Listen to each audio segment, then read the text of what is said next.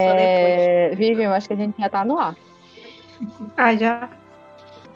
Olá, nossos pecadinhos amados. Como vão vocês nesse sábado maravilhoso? Estamos aqui iniciando mais um episódio do nosso podcast aqui no Chapéu de Javali.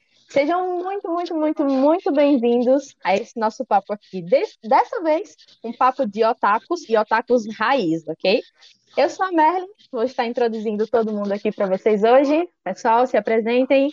Ban, você primeiro. Opa, e aí, gente? Chamo Guilherme.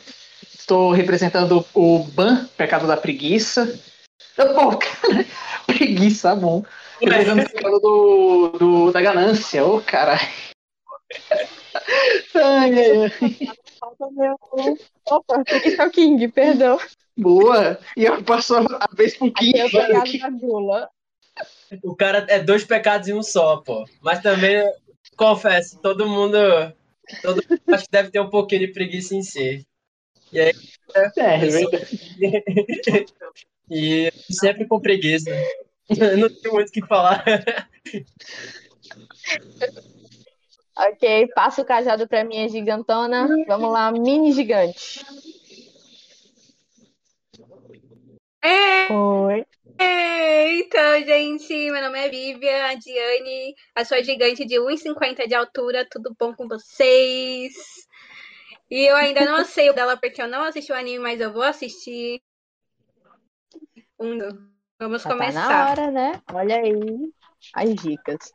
Bom, gente, no episódio de hoje a gente resolveu trazer para vocês um pouquinho de nostalgia, que afinal é sempre bom lembrar os momentos felizes da nossa infância, quando a gente saía correndo descalço pelo meio da rua e levando chinelada da mãe a toda velocidade. A gente vai trazer aqui uns animes bem nostálgicos, aquele gostinho de infância TV Globinho. Gente, que ódio ainda da Fátima Bernardes. Adoro o programa dela, mas eu sinto muita falta da TV Globinho, sim. Vamos começar aqui falando do queridinho de todo mundo, porque, assim, eu sei que não é todo mundo que gosta, mas Vamos lá, é um feijão com arroz no mundo dos animes. Quem não conhece, atire o primeiro, a primeira kunai. Vamos falar sobre Naruto, um anime que marcou muito a infância de todo mundo que costumava assistir TV Globinho, que costumava assistir Bom Dia e Companhia no SBT. É Quem nunca que saiu correndo mas... da escola para poder chegar a tempo e ver a luta que sempre passava na televisão, que era Neji versus Naruto na prova de Chunin. Correndo com os braços para trás. lembrar. Correndo com os braços para trás, é isso mesmo. Correndo o risco de errar o pé e cair e relar toda a cara, né, gente? Porque assim, a gente sabe quem corria assim, esse risco. Quem quer começar falando? Vamos lá. King, você começa? Traz aí uma memória de Naruto. Uma memória de Naruto? Nossa, eu acho que eu vou trazer a minha primeira memória de Naruto. E é a cena em que ele e o Sasuke estão se beijando ironicamente num dos primeiros episódios. Quando ele entra na academia e simplesmente. O maior chip do mundo dos animes. Aparece, e aí ele. Inicia no primeiro episódio. Tá ligado? Não Mas a Kishimoto não soube ser justo com esse casal.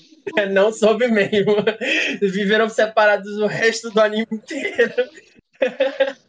Mas, é, a minha primeira lembrança é, é um pouco inusitada, né? Mas é bem divertida, vamos assumir. É, é verdade. Vamos, vamos dizer que, que o Kishimoto é, criou um anime absurdo com características originadas de um mundo muito bizarro, né? A gente, a gente começa a pensar um pouco mais no conceito é, do mundo de Naruto e e desde o início a gente vê nítido as hierarquias no mundo ninja, a gente vê nítido é, como é importante o papel do professor, do Jonin até o Hokage, e essa marcação do Naruto, esse, essa, essa forma objetiva dele de querer ser um Hokage, crescer dentro da vila, mesmo ele sendo meio que excluído é, vila por causa da raposa e todo o contexto da história que vem por trás. É uma história né, no começo a gente vai se identificando muito com o personagem, a solidão dele, Traga os lencinhos de papel. E é isso que eu tenho pra falar do Naruto. É uma das obras que eu mais curto e o Kishimoto me mostra. A gente pode criar de tudo de uma forma que não seja conflituosa e de um jeito que a gente possa expressar não só a solidão, a, a forma como a gente vive hoje em dia é, nos animes, mas também é, afora, né? É, hoje em dia tem muito molequinho cresce com objetivos e metas muito grandes, inspirados em personagens de anime, principalmente Naruto, que é um motivacionador um, não sei nem se existe essa palavra, nem existe essa palavra, um motivacionador, né? E é isso. É verdade. É, Naruto ele traz desde o início essa perspectiva muito de você, mesmo você sendo chamado de fracassado por todo mundo, pessoas apontando o seu dedo na sua cara, dizendo você não vai parar em lugar nenhum, você é um perdedor, você é um fracassado. E ele tinha, tinha tudo para se tornar um vilão, um cara mau, alguém para pegar todas essas revoltas, toda essa raiva que jogavam em cima deles por motivo nenhum, porque ele não tinha culpa do que aconteceu com ele, ele não tinha culpa de nada, especialmente do, do, do sacrifício dos pais por ele e tudo mais, e ele traz essa perspectiva muito de querer alcançar algo melhor, de querer melhorar, de querer sempre se evoluir, né? Ele traz muito essa esperança, afinal de contas, todo fã de Naruto conhece a frase clássica do, do anime, que é eu jamais voltaria atrás da minha palavra, e esse é o meu jeito ninja de ser. Quem pensa em desistir em algum momento e conhece Naruto, meio que você com, começa a ter esse espírito de querer lutar, de querer ir pra frente. Filosofia divina de vida. Ok. É, lições de vida, gente. Chapéu do Javali também é cult. ok, vamos. Sua vez, traz uma memória de Naruto que você tem. Hum? Sua vez. Eita! assim. mas assim, é.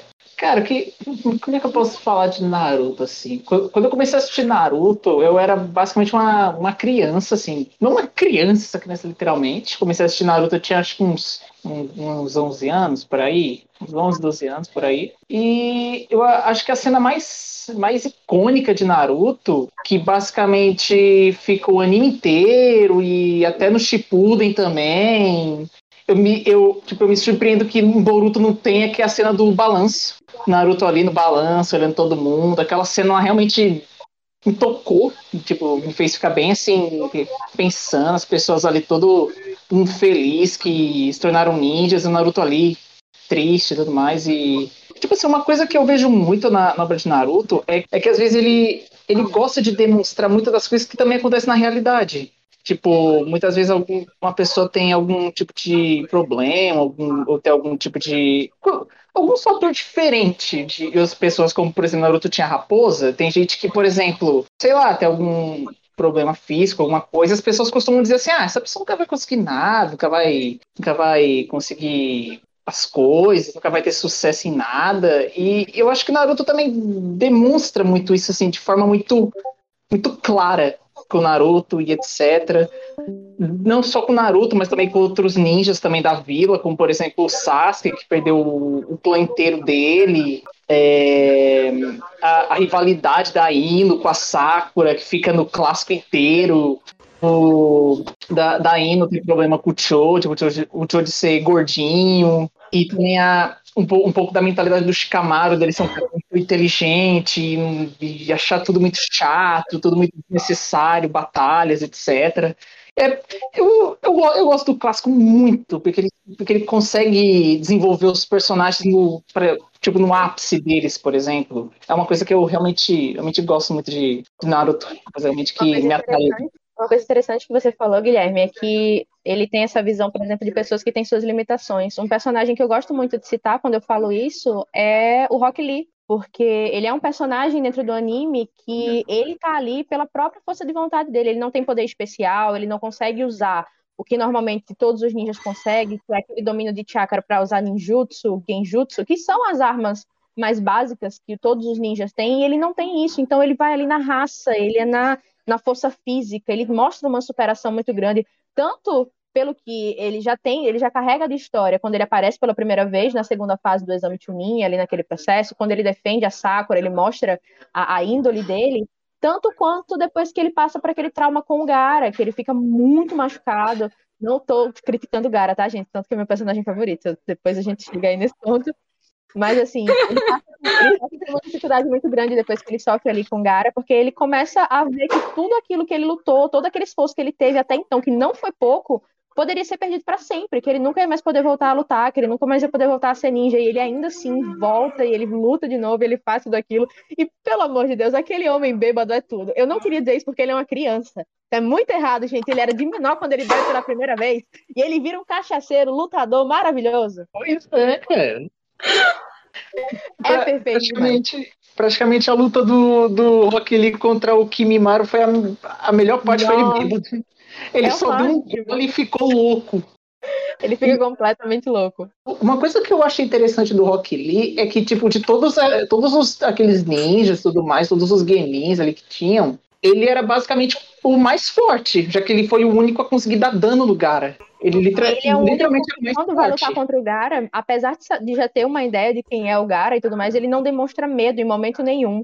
Ele tá ali lutando, ele tá ali pra provar que ele veio. É- aquela luta é o máximo, gente. Quem nunca ouviu essa luta, o compilado no YouTube com a, a compilação de músicas do Link Park? Amava. Ele tirando, ele tirando os pesos, jogando os pesos. Nossa, Meu Deus do céu. cena, cara. Aquela cena é foi insana demais. Aquela cena é o máximo. Eu só lembro da cara do, do, do Naruto, da Sakura, aqueles olhões.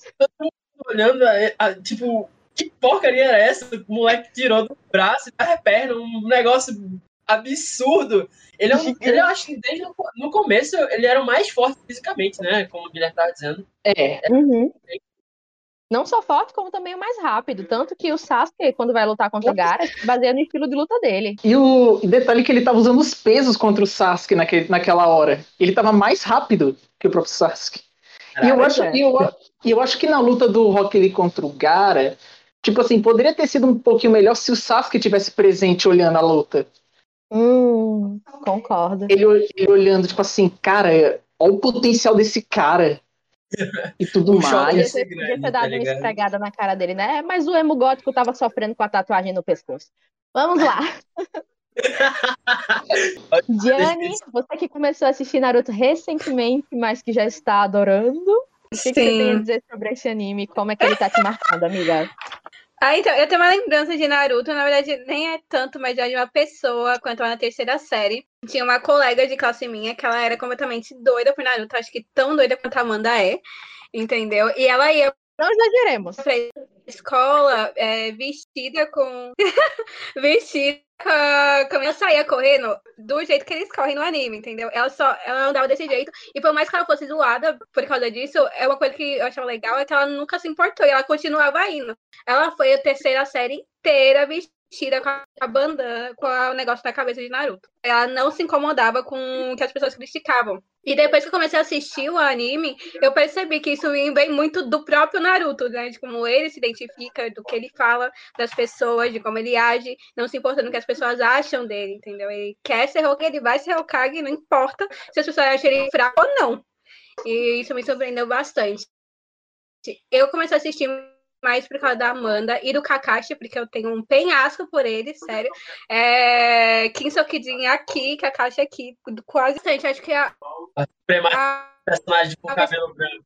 ah, eu amo o personagem de cabelo branco. que fico é o Shikamaru, atualmente. Porque a, dele, a luta de Katemari, eu achei a coisa mais engraçada que eu vi até agora no anime. É ótimo, ótimo. Sinceramente, é muito engraçado. Ele é muito foda. Agora eu tô com receio de dar spoiler. Não, olha, eu já contei muito, eu já contei muito spoiler pra ela. Não se preocupa que ela tá bem defendida. Tô agora Maria. na fase que ele foi o único que se tornou Jonin, né? Ele vai ter a primeira. Bom lembrar, A primeira é bom lembrar que Shikamaru, moleque inteligente pra caramba, desde cedo, achava, como o Guilherme disse, as coisas tão banais, o mundo tão simples, tão chato Chatas. pra ele, né? E Uhum. o moleque conseguiu ser o primeiro da turma a ganhar o, o casaco, sei lá, do Jonin. Jonin. E aí. É verdade. O. Shikamaru também ele é um dos personagens que tem uma das evoluções mais interessantes, né? A gente tá aqui tentando falar mais para o, o lado do clássico, pegando essa, essa questão mais antiga, mas já no Shippuden, alerta de spoiler, depois que um certo sensei, né, venha a deixar-nos por causa de um, um cara morto, que não morre de jeito nenhum. Enfim. E aí ele tem uma conversa com. É. A gente adora o Ridan, desculpa, eu gosto de psicopata. ah, eu já sei esse spoiler, minha gente. Eu ouvi o rap da Akatsu. Eu voltei a assistir por causa dos 7 minutos. Pô, velho. Obrigada, caramba. 7 minutos. Gente, Caraca, eu adoro Nerd Hits, de verdade, adoro Nerd Hits, eles são maravilhosos. Essa Mas assim, muito... realmente, o Shikamaru ele tem uma evolução muito grande, porque quando ele tá no, no Spuden, ele é convidado para fazer parte do, do esquadrão que o Asuma era, e eu não lembro exatamente o nome agora, mas era um dos 12 guardiões, algo do gênero, para defender um senhor feudal, e ele diz que ele não quer fazer isso porque ele acha que alguém ali na aldeia dele, em algum momento, vai precisar dele, e ele quer defender a família dele. Então, assim, o cara foca a força dele em Konoha, ele tem a vontade do fogo, e ele tá ali sempre mostrando isso. É uma evolução muito maravilhosa. Todos os personagens de Naruto, não todos, assim, no geral, mas a maioria tem uma, uma evolução muito maravilhosa. Eu acho que todos, na verdade, na, tipo assim, os clássicos, é, no caso, cada turma, eles têm uma, uma evolução absurda. Cada turma não, né? cada equipe, cada time. Sim. É, a gente percebe nitidamente a evolução de cada time do, do, do, do Naruto clássico para o Shippuden. É um, uma coisa assim absurda. Você fica empolgado até com o Shino controlando inseto de um jeito absurdo. Sabe? É, é, muito insano você. eu, acho, eu acho o Chino tão injustiçado. Mano, é, é tão insano você pensar que personagens tão sem, sem cor no começo virariam, sabe, personagens muito bem destacados e um dos mais acho que injustiçados do anime, Neji, ah. pra ser o, o, o cara, tá ligado? A minha maior dor, a minha maior frustração, sabe? Gente, é... eu assisti esses dias a morte dele, achei uma coisa absurda.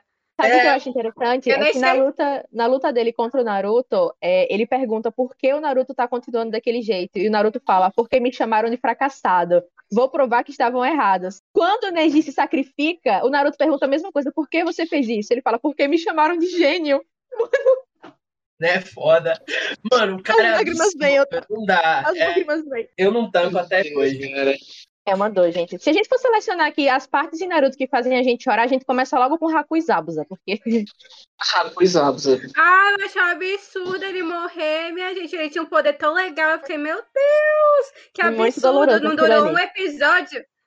Mas a evolução dos Zabuza Até vou perguntar pra Amanda depois. Ele aparece na guerra depois, amiga, no Edo Tensei. Depois eu te dou uns spoilers. É, é, mas, mas, a, mas, a, morte do, dos Abusa foi muito importante para a construção de, tipo, de todo mundo ali, basicamente todo do grupo. Tanto Naruto, como Kakashi, por exemplo. Que, que você parando para pensar, tipo assim, por mais que os Abusa ele fosse um, um vilão e tudo mais, um assassino procurado e tal, o, o, o Kakashi ele tinha um, um, um mesmo, mesmo que pequeno, eles tinham respeito um pelo outro. Os dois conheciam a força um do outro e tudo mais, e eu, eu acho que foi, eu acho que foi uma, uma perda até significativa pro Kakashi, eu acho.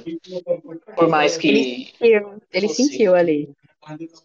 Com certeza. É, e, o, e o Naruto teve o primeiro contato com a morte, praticamente ali, tipo, naquela missão e tal. É, viu? Ele percebeu que o mundo ninja era perigoso ali sabe? Ele realmente teve aquele choque de que as coisas não sempre vão ser flores, vão ser fáceis. E vai haver, é. vão haver mortes, sabe? Primeiro contato, com, como tu disse, com a morte ali. E, e eu acho interessante até frisar... Parou mais até agora. acho, acho, acho importante até lembrar que a história do Kakashi é uma das mais bem construídas durante o anime inteiro é, do começo ao fim. É, tanto o sensei dele, tanto a equipe dele, tanto o pai dele, a família, a, a, assim, é absurdo. Alguém... se você for estudar, se você for estudar a construção do anime toda, do clássico pro Shippuden, você vê que o anime basicamente girou em torno do Kakashi. Por quê? O Bito não ia atacar a aldeia com a, com a Kyubi se o Kakashi não tivesse matado a Rin. Você vê Não que ia ter tudo Madara, ali foi não ia ter. Madara sem o Kakashi. O bagulho é esse, sabe? Pois Não é, ia você ter vê Madara. tudo ali. O anime devia trocar de nome, devia ser Kakashi, porque o Naruto é só um coadjuvante. O Naruto é consequência. Pior que o, o Naruto é uma puta consequência mesmo. Coitado. Até pro Minato, né? Inclusive, porque foi uma surpresa a Kushina aparecer grávida. Ah, eu acho tão fofinho a cena que ela conta. Eu vou ser mãe, ele, eu vou ser pai. Ai, gente. Boiolo muito. Boiolo muito. É, ok, a cara. tem muitos outros animes ainda pra falar. Eu sei que se a gente for falar de Naruto, ge- gera um episódio todo. Mas é isso. Narutinho marcou nossos corações, vem marcando até então, porque quem conhece, quem se disponibiliza realmente conhecer Naruto com fé, acaba se apaixonando. Não é isto? Vamos seguir adiante. Pega um pouquinho mais um da velha guarda, mas que também é muito famosinho, que a gente não tem como ir a um evento ou falar de, de anime sem lembrar. E é Pokémon. Vamos falar sobre os nossos monstrinhos de bolso, que o próprio nome Pokémon já é muito engraçado, porque vem da, da palavra Pocket Monster, que significa monstrinho de bolso. Então, Ah, assim, eu acho Eu não sabia. é, vem da palavra monstrinho de bolsa. É uma ideia que eu achei muito genial, muito interessante. Pokémon é, é, é muito bacana, de verdade. Quem nunca assistiu quando era criança, na- que inclusive passava na TV Globinho, era muito legal. E aí, é que Eu- vocês eu vou-? Eu vou dar um pequeno spoilerzinho, que eu acho que ninguém sabe, assim, todo esse tempo. Um spoilerzinho. O Ash nunca se tornou líder Pokémon, mestre Pokémon. Gente, O anime de ainda inteiro, estamos na luta. quantos episódios tem Pokémon? Meu Deus! Cara, eu. Cara, tá no Pokémon. Eu não sei mais falo. Eu sei que é o É. Alô, eu não sei. Ele tá na região de Alola, eu acho. A Lola agora, é. A Lola. Gente, Pokémon tem 1115 episódios. Eu só o Ash andando por várias regiões. Isso era pra ser contextualizado no mesmo ano, sabe? É absurdo, velho. Gente do céu. O anime, o anime continua desde 97, pra vocês terem uma ideia. É mais velho que o é mais que o Naruto. Ele só não supera One Piece em continuidade, sabe? É. Porque, é, porque eles foram vários, ve- várias versões do anime, né? E vale lembrar também que é um dos poucos animes baseados em jogo, né? Pokémon primeiro foi um jogo para ser o anime que saiu em 97. É, muita gente não tem noção de que um Game Boy faz falta na vida de um adolescente hoje em dia, entendeu? É uma tristeza enorme, mas em compensação a gente tem os computadores, né? E que compensam um trilhão de vezes, mas na época, em 97, que, que ninguém tinha é, essa história de, de, de computador, internet e tudo mais toda hora, um Game Boy na mão de uma criança fazia-se a sua infância um pouco mais feliz, né? É verdade. É. É, sempre teve essa, essa, essa marca, esse marco histórico aí na, na infância de muita gente. Acho que muito, acho que, não sei. Acho que pelo menos o Guilherme e a Amanda já devem ter jogado um bom tempo, um pouquinho. Já. Com certeza, aqueles gráficos antigões, sabe? Aquela tela verde, limão, que você ficava indo com o Pokémon bonequinho lá. Red, Pokémon Nossa, Pokémon Red, Pokémon Blue, Sim. Nossa Nossa, Senhora. muito. Yellow. Até chegar o mais atual Pokémon GO, né? Que quem não baixou Pokémon GO, a febre que foi.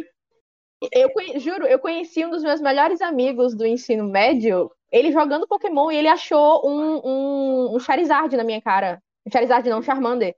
Ele achou um Charmander na minha cara. E eu, fiquei, e eu fiquei olhando e ele me filmando e eu pensando, o que, que essa criatura tá fazendo? Aí ele falou, desculpa, é que eu tô pegando um Pokémon. Eu digo, ai, deixa eu ver. Viramos amigos e até hoje estamos. É, Pokémon formando amizade.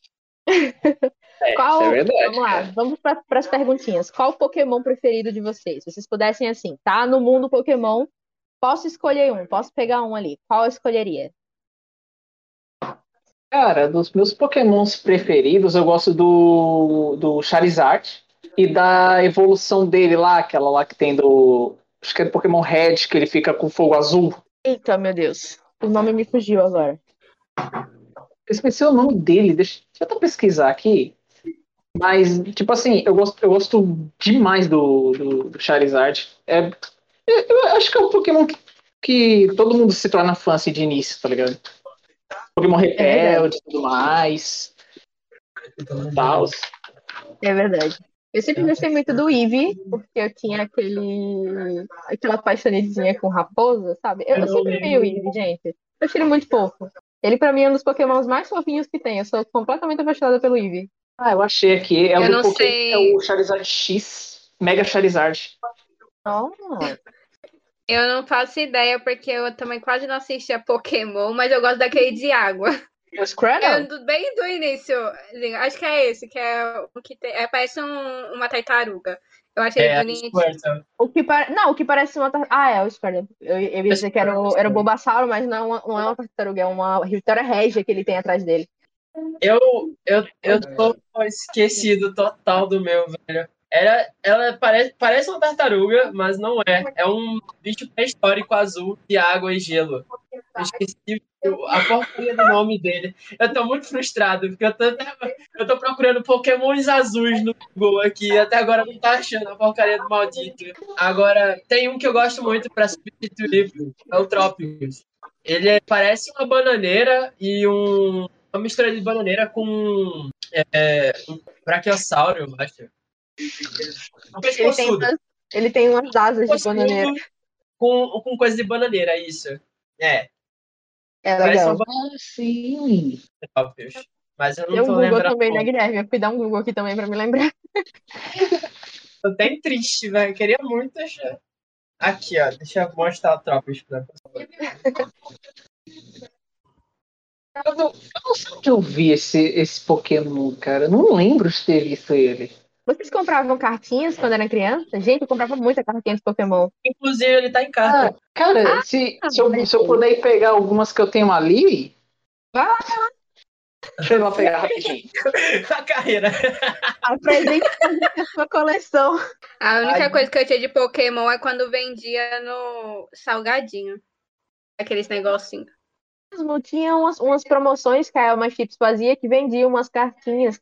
Tinha também com Naruto, eles vendiam uma- umas kunais, era, era em forma de shuriken até as cartinhas que tinha. Nossa, eu colecionava muito isso, era muito bacana. Na, na coisinha de Guaraná também, que vinha os negocinhos. Eu acho, inclusive, eu tenho um. Não sei onde é que tá, mas é- eu ainda tenho um que era uma. É parece uma lesma. Nostalgia é forte. Ele é verde. É verde, Caterpie. parece uma lesma. Ou uma. Ou uma largata. É, é, sei que é verde. Eu acho que é o Caterpie. E rasteja. Calma, é, deixa eu te mostrar a foto. É este rapazinho aqui? Opa! É, é, eu tenho Esse um fotinho dele. É. Vamos lá, Guilherme, Rapaz. mostra a sua coleção. Ave Maria, mas assim. Tem isso aqui, Meu Deus. só de carta. Aí tem mais aqui, tem, tem muita carta. Nossa, nem cabe. Você vê pra onde vai o dinheiro do otaku, né? Eu comprava card, card de quase antes de Rebelde quando era criança. Aí tem esses cardzão aqui grande, mais atuais. Bonitão. Aí tem esse daqui. Nossa, eu comprei um desse meu irmão recentemente. Aí tem, deixa eu ver. Nossa senhora, tem muita carta aqui. Ave Maria. Eu abrindo a Pokédex do Google pra poder Tem achar aqui. o Pokémon. Pois tem muita carta nesse troço. Mas resumindo, eu tenho muito. Achou? Tem até coisa de Naruto aqui também. Opa, Tem até um shurikenzinho de Naruto. Esse shuriken que eu falei que vinha dentro do salgadinho. Aham. Rapaz, eu não lembrava que eu tinha tudo isso aqui. Agora pra arrumar vai ser um inferno. Momento nostalgia do Guilherme. Pô, até derramou uma lágrima aqui, sem zoos. Ai, gente, perdemos, menina. Emocionamos aí agora. Foi só nostalgia mesmo. Ai, horas e horas. Bateu a nostalgia. Caraca, cara. Mas genial, genial. Cadê, Pedro? Você achou o, o Pokémon? Não vou conseguir achar. Tô tendo que abrir a Pokédex do, do, do Google aqui pra poder achar. E, meu Deus do céu, vou passar horas e horas aqui. Até, até achar, velho. Tô bem triste. Nessa coisa de Queria achar. cartas, eu colecionava mais quando eu era criança, eu colecionava mais cartas de Yu-Gi-Oh! Tinha umas Oh. quatro do dragão branco de olhos azuis. Deixei, achei o- Rapaz. o site. E aqui, acho que. Pronto, de Yu-Gi-Oh! eu só tenho isso daqui. Só esse Ainda tantinho. tá muito. Rapaz, não sei nem se eu tenho algum dragão. Não, não tenho nenhum dragão de olhos azuis. Meu deck Oh. é fraco. Ah, não, eu tenho sim aqui o dragão azul. Olha aí. Acredite no, no baralho do seu avô.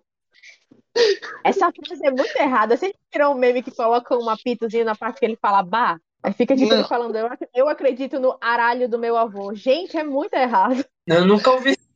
Ok. Eu também nunca ouvi isso, não, hein? Ó, achei. É Lapras. Cadê? Mostra a fotinha. Lapras. Deixa eu, deixa eu pegar aqui. Vou no Google. Ah, Desculpa, que né? fofinho. Nossa, ele é É, lindo. Ele é lindo. E- Eu, eu era apaixonado por ele quando eu era pequeno, porque ele era o único Pokémon de água e de gelo que eu conseguia, tipo, jogar em ginásio e ganhar fácil. E ele me ajudava em tudo. Aí eu, eu, né, viciado no Lapras, triste por não lembrar. Ele é muito bonito. Tartaruguinha. Ok. Podemos passar pro próximo? Alguém tem mais alguma memória afetiva de Pokémon? O Guilherme ainda tá chorando com as cartas. Podemos, podemos, senão eu vou ficar emotivo aqui. A gente Eu vai precisar tenho uma, um psicólogo. Diz tenho aí, uma Pedro. só, que Diz aí. é, eu e meu irmão, a gente acabou. Meu irmão é especial.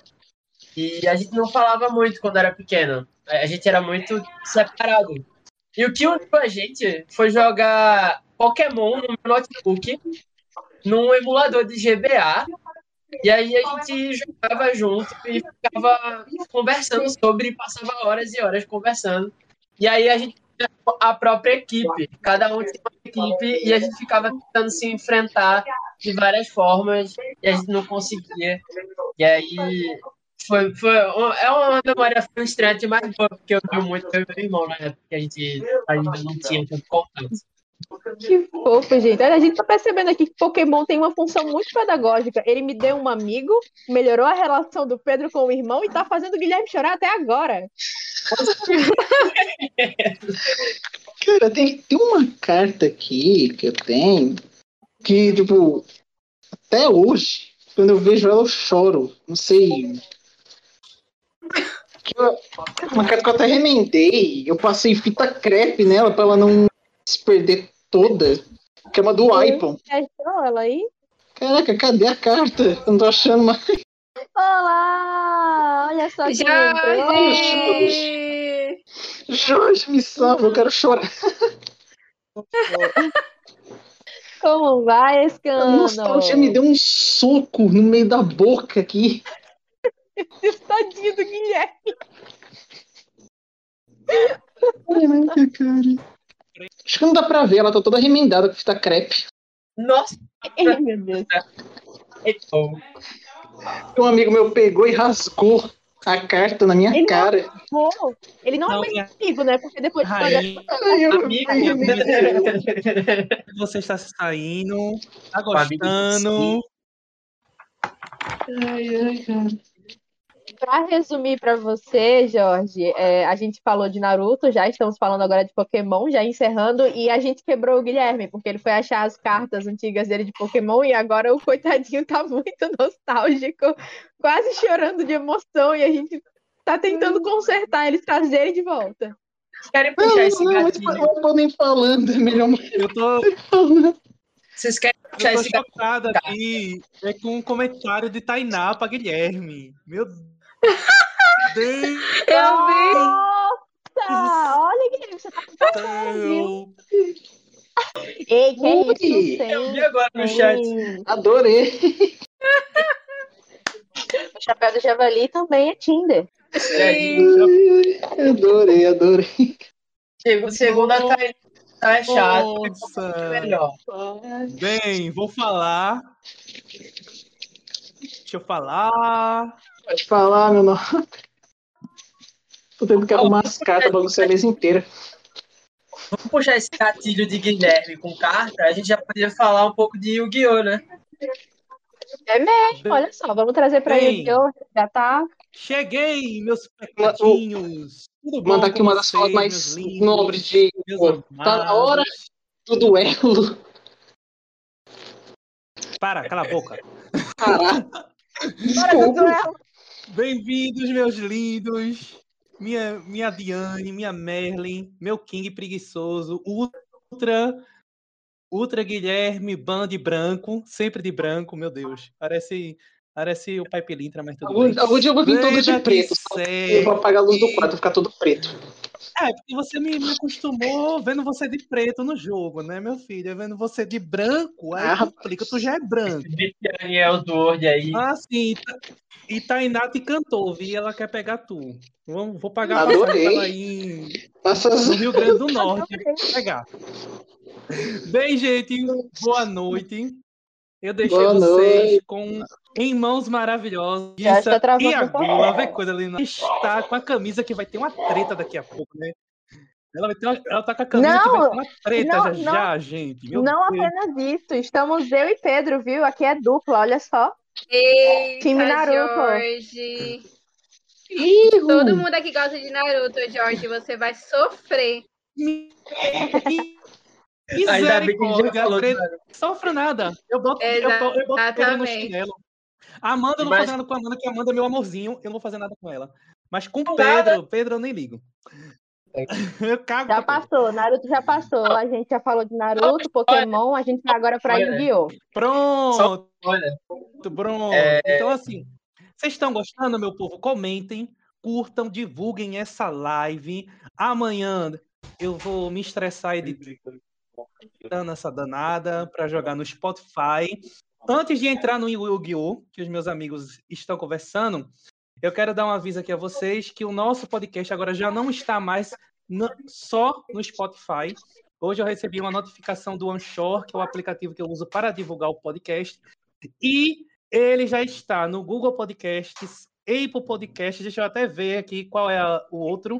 Breaker, é, Public e tem tantos outros aí. Chegou uns, umas sete notificações, ou seja, já, em todos os lugares, em lá. todas as plataformas, em todos os momentos. E agora é hora do duelo. Vamos lá. É, só um spoiler. Não, É, eu tô com a camisa de Naruto. Eu tô com a camisa de Naruto, mas. Ninguém ainda viu. Hum, sim.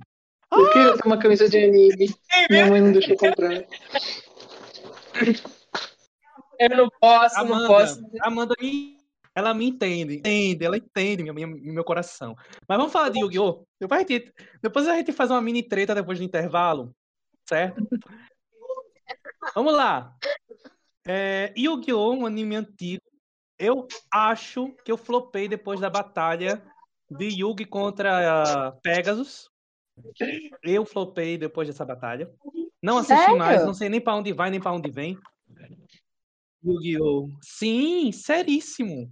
Não sei pra onde vai nem pra onde vem Yu-Gi-Oh! Depois da batalha de Yugi versus Pegasus. Não sei. Pronto. Resumidamente, mas só tenho que dizer uma coisa. Exódia é foda. Ninguém supera ele. Só acho isso. Olha, vamos nos abster Vamos aqui de opinião. Nosso trabalho é Vamos apenas começar. comentar. Vamos... Esse debate Vamos lá, vamos lá. Vamos lá, vamos puxar para Merlin, que foi a minha âncora inicial. Merlin, você assistiu? Diga aí com a sua opinião. Olha, Eu assistia, eu sofria, eu jogava, eu perdia carta, eu ganhava carta, eu roubava carta. Então, assim, minha vida do crimes, ela começou em Yu-Gi-Oh, né? Porque quem nunca saía comprando aqueles, aqueles pacotinhos, na época era um pacotinho de papel roxo, que você comprava, vinha cinco cartas, três da mesma e duas que era diferente. Eu Gente, lembro Yu-Gi-Oh! é que eu falava pra minha mãe pra comprar. Pronto, desse, nesse mesmo nível, gente. Para montar aqueles álbuns Ai, também de figurinhas. Sempre diria que se você completasse página, você ganhava um prêmio, você nunca Alguém ganhava o fala- tal do prêmio. Até hoje estou esperando Alguém minha bicicleta. Aí. Alguém fala pra Tainá aí nos comentários, alguém digita pra Tainá que Shigekin é semana que vem, por favor, alguém diz pra ela.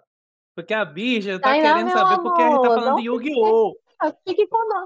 Olha, Fique conosco aqui no sábado que vem. A gente vai trazer vários animes da nova geração, inclusive falar de Shingeki no Kyojin, maravilhoso até o final, né? É... Já É, levantando eu ainda, polêmica. eu ainda não entendi. Eu ainda não entendi essa última temporada. Ok, Foi mas o- não vamos, não vamos entrar, não vamos entrar em assunto porque tem muita, ir para É, tem muita crítica vem. Shingeki no Kyojin. tretada semana que vem. Eu não Então, vou- a Amanda Gente, disse que a época, a, a época de crime dela começou no negócio do jogo de cartas. E eu também sou prova disso, porque eu comprava um monte dessas cartinhas. Batalhei Eu não tantas comprava, vezes não, eu roubava mesmo, porque eu comprava pra meu irmão mais velho. ó, Eu eu só vou também. dizer uma coisa sobre Yu-Gi-Oh! Eu roubei noite. o braço, eu roubei o braço e a perna de Pedro. exódio do meu colega. Até hoje estão dizer- aqui. Eu só vou... Desculpa aí, galera, mas eu só vou dizer uma coisa sobre Yu-Gi-Oh! a noite toda. A carta mais roubada que existe é essa daqui, tá? Eu não sei se vocês conhecem, o nome dela é O Obelisco, ok? E, assim, o Atormentador é a carta mais roubada que existe porque ela simplesmente mata qualquer monstro e é imune a qualquer efeito e acaba com o jogo inteiro e simplesmente ela só vai pro cemitério e pega qualquer dois monstros qualquer e bota na sua mesa e acaba o jogo e você fica tipo Olha, não, tinha, não, tinha carta, não tinha carta virada pra baixo no mundo que conseguisse barrar uma dessa, não, meu querido. Nunca, nunca tinha. Ela virava, ela destruía, sei lá. você era um podia unir o processo. Exódia inteiro você podia unir o Exódia inteiro não dá conta desse bicho ele, ele literalmente mata qualquer monstro especial que tiver na é bem triste é um orgulho pra, pra da vida pra quem já jogou God Eu tô com Eu- pena de Diane. Gente, eu tô com pena de Diane, porque Diane não conhece muitos animes velhos. Ela tá aqui, perdida nas Eu galáxias estou eternas, ouvindo. assim. Eu, ó, Yu-Gi-Oh! Eu não lembro nem a cara deles, porque eu não sei, entendeu? É um que tem um menino de cabelo branco. Não, é ruivo com dourado e preto. É, vai entender aquela cor. É uma Ah, então mistura, eu não é o sei, não. rosa com... Mas tecnicamente tem sim menino de cabelo branco em Yu-Gi-Oh! Tem o Pegasus, que é de cabelo branco. Tem, Então, é Colista, O ca... aquele... O Não, Yugi Kaiba é cabelo castanho. é é o Ah, tá. Ah, O tá, tá, sei quem é é. Eu nunca vi um episódio, E o não sei. Pegasus. Eu só vou falar Yugi quando é o- chegar em É o Sakura cara Card pouco. o espírito do farol habitando dentro dele. Manhinha, manhinha A gente traz fica dizendo que é coisa do cão, é do demônio. Porque quando ele queim, tentou queimar as cartas, as cartas não queimou. E aí, manhã disse: Misericórdia, meu filho, é pra coisa ruim, te liberta, te livra de canta.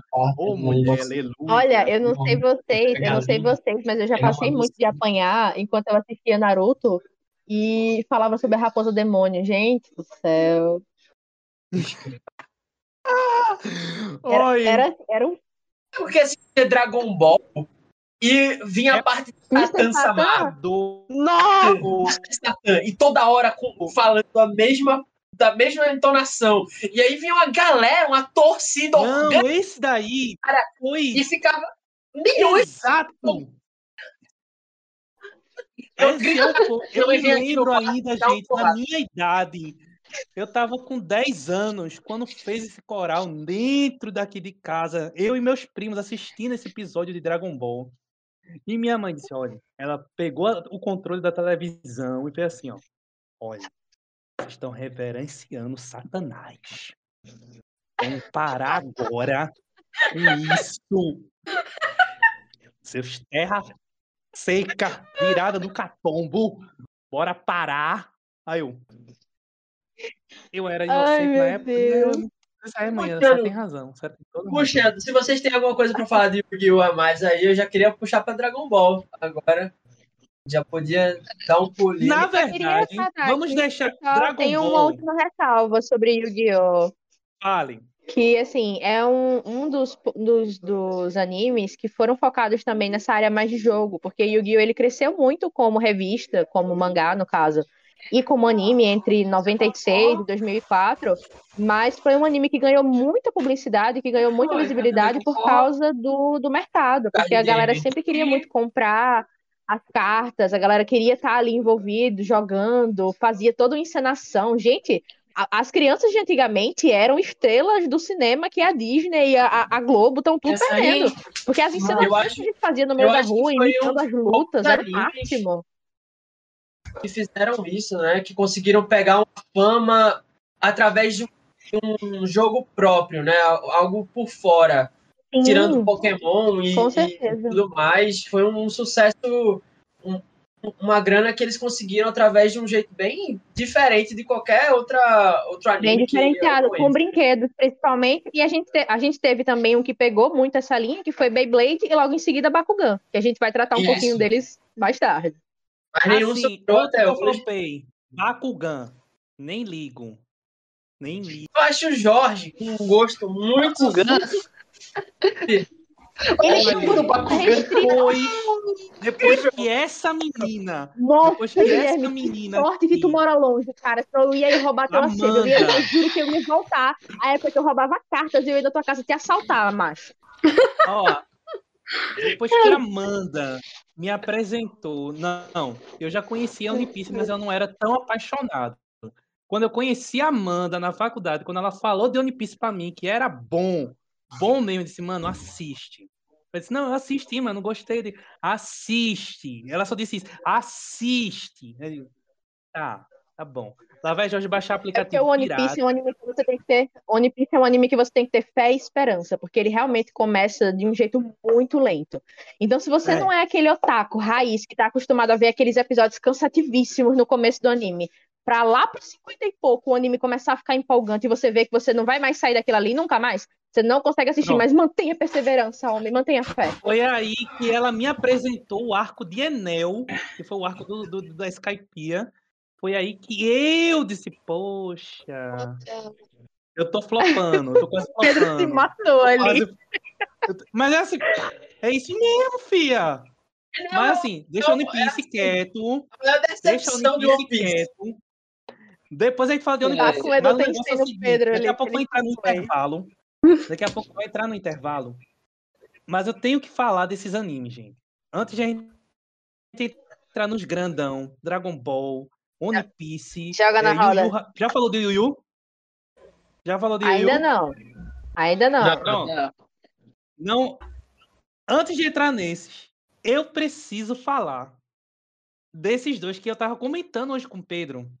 E eu disse, Pedro, é uma coisa sem nexo, sabe? Essas histórias.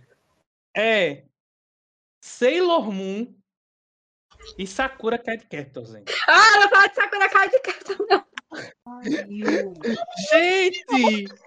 Que coisa mais sem nexo! O povo morrendo de Não, não, Marcelo. Olha, sim, você não gosta aí. de Sakura Card Captor. Vai Pera aí, olha, briga, olha, olha, olha. briga, Eu só bebê, quero e espero você junto a mim. briga, Escuta aqui. bebê. Olha, Venha, Sailor Moon venha, é venha. um marco incrível dos animes. Porque Vem, Sailor Moon foi um dos poucos animes que foi feito especialmente para o público feminino, que na época não consumia animes. Amiga, Então, assim, mas o negócio é- interesse do não, público feminino em Sailor Moon veio muito Não alto. Então, as estou mulheres começaram a entrar nos animes, começaram a dar mais representatividade. oportunidade. eu não tô falando o da falta de Mas, mas, meu representatividade. amor, isso é. Mas veja bem, a Mas gente o tá falando aqui de inteiro, o animes que marcaram a nossa si, é infância e isso. que trouxeram significado. O anime traz muita representatividade pro público ma- feminino e traz o Sim, convite para mas eles pros não animes também. E olha, disso. tem muito, tem Deixa eu muito debater com você shonen que adora ver Sailor Moon. Quem? A Netflix vai lançar um, né? Quem? O fi- Quem gosta? Vai. Eu a gosto. Netflix vai lançar um novo Sailor Eu Moon. gosto. Eu vou Olha, dizer.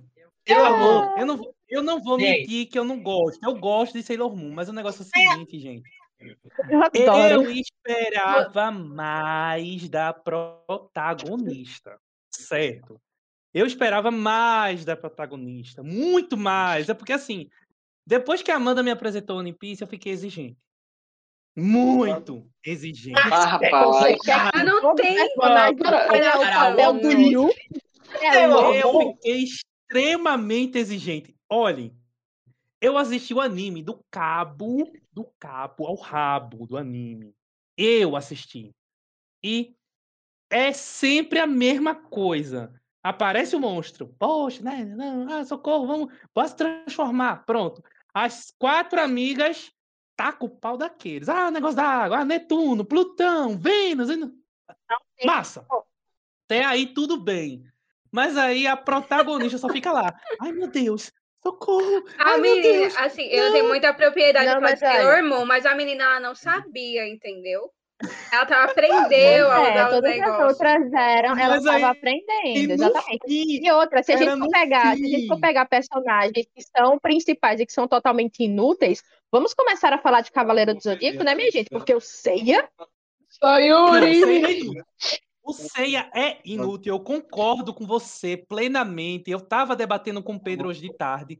Ele É. me deu um estabufete na cara de palavras. Ele, ele falou, disse, Jorge, por que isso? né? Eu digo a você, eu assisti totalmente Santo Ceia. Vamos entrar logo em Cavaleiros do Zodíaco. Pronto, entrei. Deixou Eu nem assi- Vivi eu falar amo do Sakura Card Nem terminou Sakura Card Não, não, não entrei. embora. É, é Caralho, assim. Eu nem tempo de eu falar. Só que é, no, é no aleatório. Falou de ceia, eu já entro com, com os dois pés na marcha. Na É, marcha. Calma, antes da gente, antes da gente ir pra, pra Cavaleiro do Zodíaco, deixa o Pedro concluir o que ele ia falar sobre Sailor Moon e Sakura e a Vivian falar também. Afinal de contas, Vai. estamos numa democracia. Exatamente. Exato. Depois a gente tá com o Vai, pau no vai, ceia. Beleza, Jorge? Primeiro, Sailor Moon é para poucos, entendeu? Eita! Dado Eita! a um jeito que a nossa querida autora Naoko Takeuchi, ela fez um jeito que nós pudéssemos apreciar as dificuldades de uma mulher na sociedade com poderes diferenciadamente, entendeu?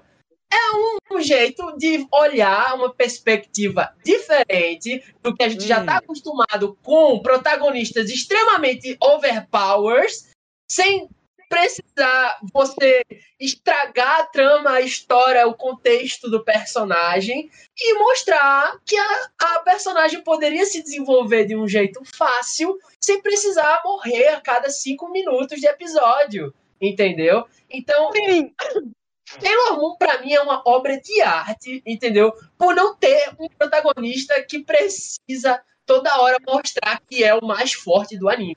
Essa é a minha conclusão, sabe? Ela, ela, ela tem mais Palmas É, não, querido. é. Tocantins inteiro pra você. Parabéns. Quase. Foi demais, nobre. Ah, é contra, contra argumentos, não. É contra fatos, não argumentos. não há argumento. Vivian. Oi. E outra coisa, Sakura. a Sakura. Fale de Sakura. A Sakura era uma criança, entendeu? Ela era uma criança, literalmente. Ela, Menina! apre- ela não sabia o que estava acontecendo com ela. Entendeu? Quando as cartas saíram, o negócio, ela não fazia ideia do que estava acontecendo. Ela teve que aprender também, querida. E ela era uma criança, você tá entendendo que ela era uma criança? Ela não sabia o que estava acontecendo? Metade do tempo, ela não fazia ideia. Vivian, Ela- Vivian daqui, Vivian daqui a pouco vai. Daqui a pouco vai acionar o conselho tutelar contra vai. Jorge, real, viu? Yukito! Yukito, meu amor! Eu te amo, Yukito!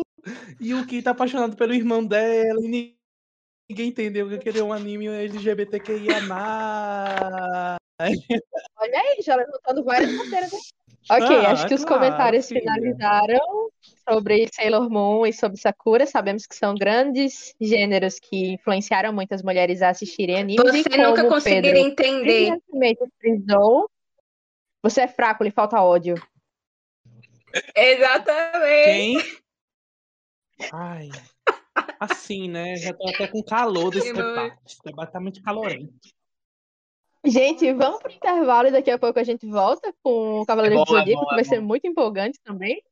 É um anime que tem Certo, muito o que certo. dizer, Gente, viu? lembrando, Beleza. lembrando mais uma vez que Cavaleiro do Zodíaco e One Piece vai tomar um tempo. Vai tomar um tempo que o debate é E forte. uns 20 minutos de Principalmente. Dragon Ball. É, e Dragon Uns 20 Ball, né? minutinhos Não de pode ser Cada por aí. que é Dragon Ball. É, Piece vai ser, vai comer um tempo. Bem, a gente vai entrar no intervalo agora, como disse a nossa Merlin, e daqui a pouco retornamos. Fiquem aqui conosco, vão lá beber uma aguinha, curtam, comentem e compartilhem. Hidratem-se, não esqueçam de beber água, por favor. Aqui, ó. Povo.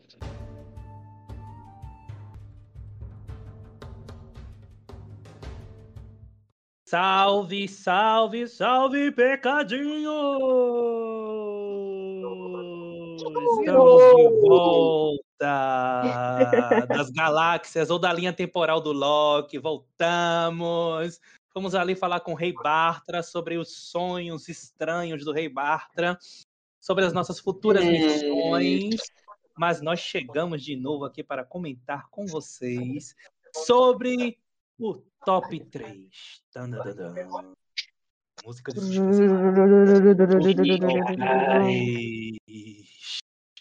Dois animes clássicos que todo mundo conhece, que todo mundo ama. Primeiramente, a Trindade, Dragon Ball, Goku, Kakaroto, Vegeta, Trunks, Goten, Fusão, Majin Buu, Cell, que passou cinco episódios num, num Kamehameha, que eu ainda eu não superei isso. Haja aqui. Haja aqui, meu filho. Cinco episódios. São Haja aqui, Uma haja aqui com os braços levantados, né? assim, só Né? uma, duas horas, né? Cinco episódios são mais de duas horas. Os caras trocando soco quase. Soltou, soltou dois poderes, já tava lá cansado. E ficou cinco episódios com o Kamehameha. Ô, Vivian, não adiantou impedir a, a câmera, não, viu? Deu pra ouvir o teu espirro. Tio da gente, é fofo o espinho dela. Bem, Pedro tá aqui aí. mostrando a paixão dele por Dragon Ball. Vamos falar sobre essa obra-prima Uou, Como- belíssimo. que, como Naruto, é e como tanto como autor de Naruto como autor de One Piece, é assim, só tem uma solução para meu anime fazer sucesso, nunca acabe ele. É. É exatamente É essa é a fórmula do sucesso dos Resultado. animes japoneses. Plano infalível do Cebolinha. Plano infalível do Cebolinha. Exa oh, gostei dessa frase. Gostei dessa frase, viu? Manda patentear.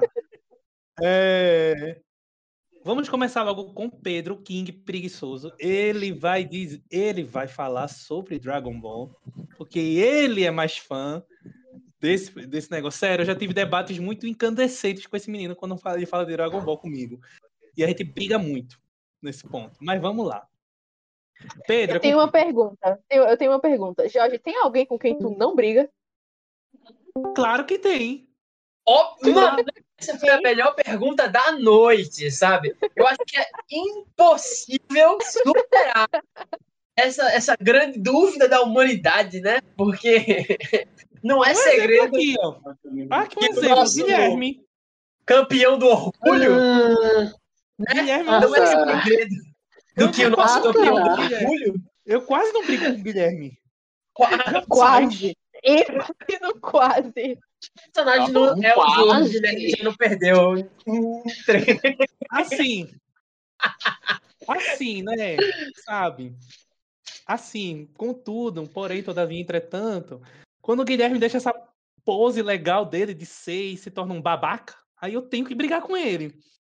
E também com- É isso, e gente. principalmente com os Ah, novatos. carequinha lisinha. Ah, eu sei. Mas principalmente, eu tenho brigado mais principalmente com os novatos da guilda. É, é tanta pergunta idiota que chega a cansa, mas tudo bem. Chapéu do javali também é lavação de roupa suja. É exatamente. mas vamos voltar para o foco, que é Dragon Ball, né, Merlin? Sim. É um anime de luta, por que não? Óculos, que é muito fofinho e linda. Ai, meu Deus, essas bochechas de Vivian dá tanta vontade de apertar, socorro. Mas enfim, Ai, meu Deus. Pedro, Oi. Fale, meu amigo, fale, fale. É, primeiro, é muito difícil você chegar no ano de 2021 e não ter tido pelo menos um episódio de Dragon Ball. É nítido que é um dos animes. Eu, acho, eu acredito que do século é, nada vai superar o marco histórico que Dragon Ball fez no Brasil e a dublagem, é claro. Jorge, voltando, o marco histórico de Dragon Ball no Brasil. Acho que dá para fazer até um TCC sobre isso. Tá. É, é, é, realmente, e de uma maneira muito fácil, tá? Dá para escrever 180 páginas brincando. É, primeiro, eu vou começar falando dos personagens que são muito marcantes é, para qualquer pessoa que começar a assistir Dragon Ball, pelo menos o comecinho de Dragon Ball mesmo, quando o Goku ainda era pirraia e conheceu o Bulma, e a gente tem aquela animação antiga com um gostinho de que será que vem por aí? Porque para a galera que assistia no começo da década de 90, é, era algo inusitado.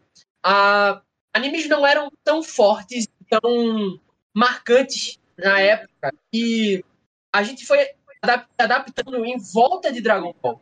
Dragon Ball foi um anime que se destacou e fez o, o seu marco, o seu nome, é, não só como animação, e deu a origem a muitos outros animes, como também foi inspiração para muitos, muitos autores escreverem obras, animes. E acho que hoje o mundo dos animes não seria o mundo dos animes.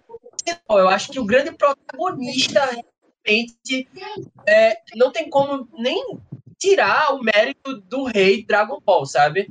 É, é, e basicamente a é a trindade, né? É a trindade dos animes de ação, dos shonens de ação, como o povo fala, né? Os shonens de luta, os animes de luta.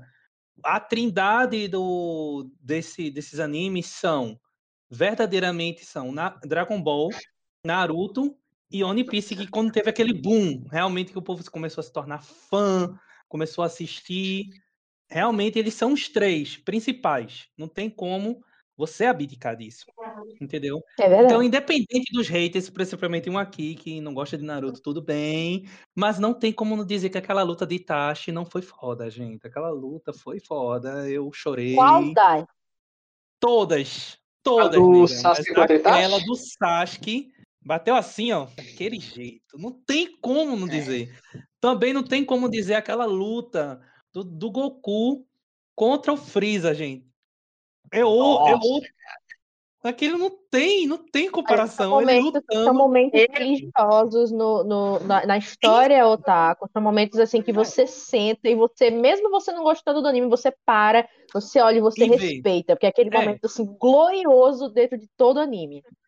Aquela Cara, cena do, do, do, planeta explodindo, gente, de sendo destruído, e Goku ainda no meio da luta, eu fico assim, esse cara é, sabe véio. que vai morrer, né? Eu fico, não, vi aquela pergunta, é uma pergunta, das... esse cara é sabe que vai morrer, mas... ainda tá aí, né? Tentando vencer um inimigo invencível. Ó, eu é. acho que, tirando essa cena, a outra muito épica para mim de Dragon Ball foi no GT, ele lutando com Baby. No... Patavinas vai entender porque o nome do vilão se chama Baby. Patavinas vai entender porque se chama ele, Baby. Ele nem é vilão, né? Na verdade, ele se torna amigo no final.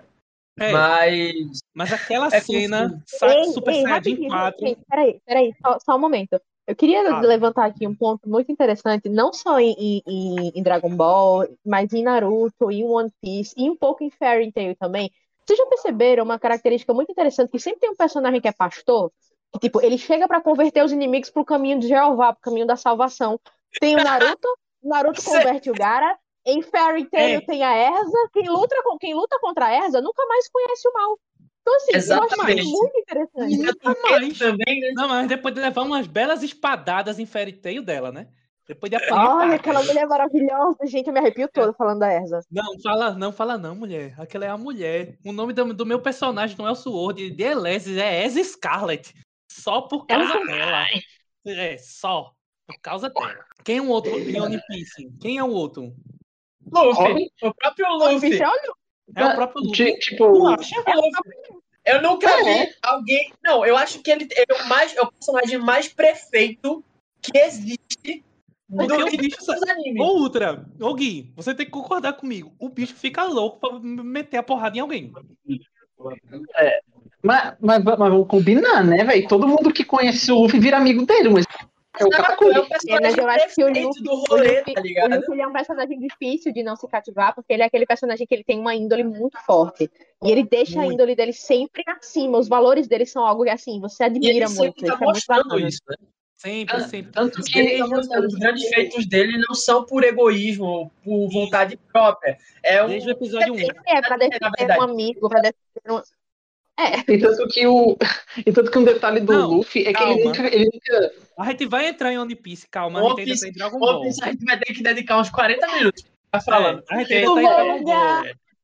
É, vejam só. É, a cena de Baby destruindo a Terra, gente. Quando ele já vê que Goku tá perto de vencer a batalha, ele decide apelar. Sabe aqueles boss nojentos dos jogos que vocês jogam? Sei lá o nome dos seus jogos, mas aquele boss ridículo que no momento mais crucial da batalha decide apelar. Pronto. Pô, Baby naquela, naquele, naquele, naquele episódio. Ele disse: Minha grande Ah, pergunta. Licença. fale. Minha grande pergunta. Onde Dragon Ball realmente acabou pra vocês? Pra mim, eu vou deixar bem claro aqui. Dragon Ball acabou no GT. Essa história de Dragon Ball Kaia, Dragon Ball Super. Cara, eu- eu- Pra saber. mim também acabou no GT. Alguns. GT. Pois é.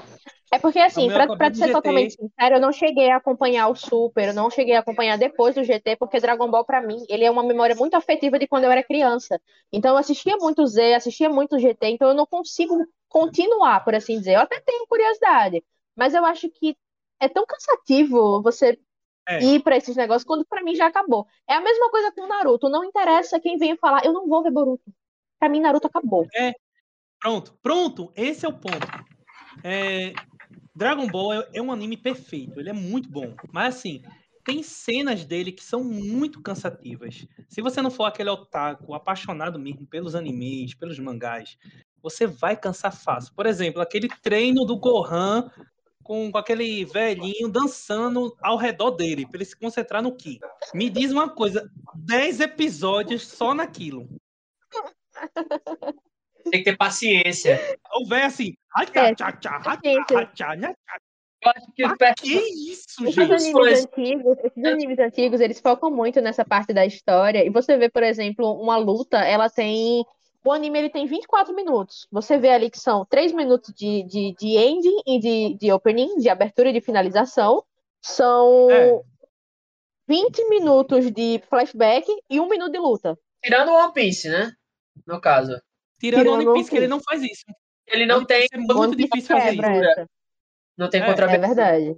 Mas, na verdade, o One Piece tem a 5 minutos e 40 de enrolação no começo, porque é a abertura mais é, recapitulagem, a recapitulação do. É do- quando tá num arco muito anterior. grande, né? Quando tá num arco muito grande, o One Piece realmente ele faz isso, assim, de leve uns, uns 40 a 50 segundos ele faz aquela recapitulação assim, juro, mas aconteceu Ball. isso, isso, isso, isso, isso, isso. Voltando pra Dragon Ball. Ah, é, voltando pra Dragon Ball. É, vou Toda hora aqui, ó. Inclusive, Pedro, eu vou falar Pedro, de um mostra a episódio- camisa, mostra a camisa de novo que consequentemente eu vou roubar. Não se preocupe que eu vou Qual das? Essa daí. Isso, Essa gente. laranja, essa laranja e essa de One Piece. Se prepare, viu? Eu já quero meu presente de aniversário. Não vai nada. Meu presente de aniversário, Pedro. Você que Ó, lute. É, eu, a gente, a gente- já que a gente tá pegando essa, essa batalha é, Dragon Ball e toda vez puxando pra One Piece, juntar, né? Lembrar de um épico crossover, né? Que aconteceu Eu entre o nosso querido Luffy, Toro, Todoroki e o Goku, né? Rapaz, tu não assistiu, Jorge? Eu vou te matar, Jorge. Guilherme é prova disso. Quando vem crossover de anime que eu não assisto, eu. Faz assim, É, isso é verdade. O Goku do Super. Super não. É Cara. o Goku do. O Goku do Z, é o Goku do Z, Dragon Ball Z, com o Luffy. nhé. Nhé. Eu esperei tanto tempo por isso. Você, não acredita nisso, gente. É, é- nhé. era, era uma das maiores rivalidades dos animes, tá ligado? E Uhum. vocês estão. não acredito, gente. Eu Não só assisti uma pior- coisa que tá envolvendo Goku e Luffy. Ah, Que foi, acho que foi um vídeo assim aleatório. Acho que foi um meme, sei lá. Ou foi um fã muito bom de edição gráfica que fez o vídeo de Naruto, Goku e Luffy naquele, naquele ringue de batalha de, do campeonato de Dragon Ball. não, Pronto. Foi aquela coisa que eu assisti. é, que- se, eu não, se eu não me engano, Eu realmente. Naruto com Rasengan, Goku com Kamehameha e Luffy com o soco que estica dele, que eu não sei o que ele vai fazer com aquele soco com Vamos- dois vamos de energia. Aqui, olha, eu sei de uma coisa, Haki do armamento supera poderzinho, tá? Só pra deixar Não, bem. isso eu sei. Mas ele não Mas tava ele com o haki do armamento. É, mas espera, a gente, a gente tem que colocar em Armamento questão são universos diferentes. Nós É, colocar em questão que universo Ele não diferente. tava. Ele não tava Eu com o haki do armamento. Mas é um universo, como o Guilherme falou, é um universo diferente. Totalmente. E, co- e Totalmente. como tava na arena de Dragon Ball, logo é o universo de Dragon Ball. No, É. crossover, no crossover de Dragon Ball com One Piece, a gente vê que o Haki do armamento supera o Kamehameha, pô. Ah, mas aquilo lá é protagonismo, pô. Mas os dois são protagonistas. É, ali O protagonista do Luffy pega o do, do cu, pô. É, Ai, ai, ai. segurar. É, voltando. É, qual é a parte mais marcante de Dragon Ball pra vocês? Começando por Guilherme. Cara, a parte mais. Assim, eu tenho, tem várias partes marcantes de Dragon Ball pra mim. Uma delas, por exemplo, é a, a morte. Tipo assim, tem várias cenas marcantes pra mim em Dragon Ball. Porque, cara, Dra- Dragon Ball tem. É, é incrível fazer cenas. Em cenas, assim. Marcantes, que você consegue lembrar. Uma das cenas que eu, que eu lembro é da morte do Kuririn no Z e a transformação do Goku em Super Saiyajin. Aquela transformação foi pesada, cara. Aquela foi muito pesada. Porque a gente, a gente, tipo, quando você vê do, desde o Dragon Ball clássico, a relação do Goku com o Kuririn e tudo mais, e o Freezer chega lá e só explodir o Kuririn e mais e cara, Pesado, Isso. realmente. É uma construção. É verdade. Aquele arco do, do, da saga de Manikuzen é bem bizarro.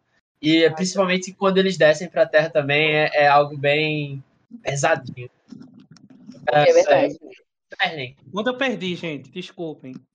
Apenas o. Guilherme falando o que Mas mais uma marcou ele que eu falei. que é uma Ah, que é a cena é do- da muito- morte do Kuririn pro Freeza e a transformação do Goku, a primeira Super Saiyajin. Muito bom, muito boa mesmo. Aquela luta do Freeza pra mim. Até hoje, quando eu jogo Dragon Ball no videogame, PlayStation 2, não, não tenho dinheiro, nem mana, nem por 3, por 4 e por 5 agora. Meu Deus do céu, que é o oi do, é o oi da cara. Enfim, toda vez eu uso, eu uso Freeza. Não sei se é saudosismo ou algo do tipo, mas eu gosto de lutar com Freeza.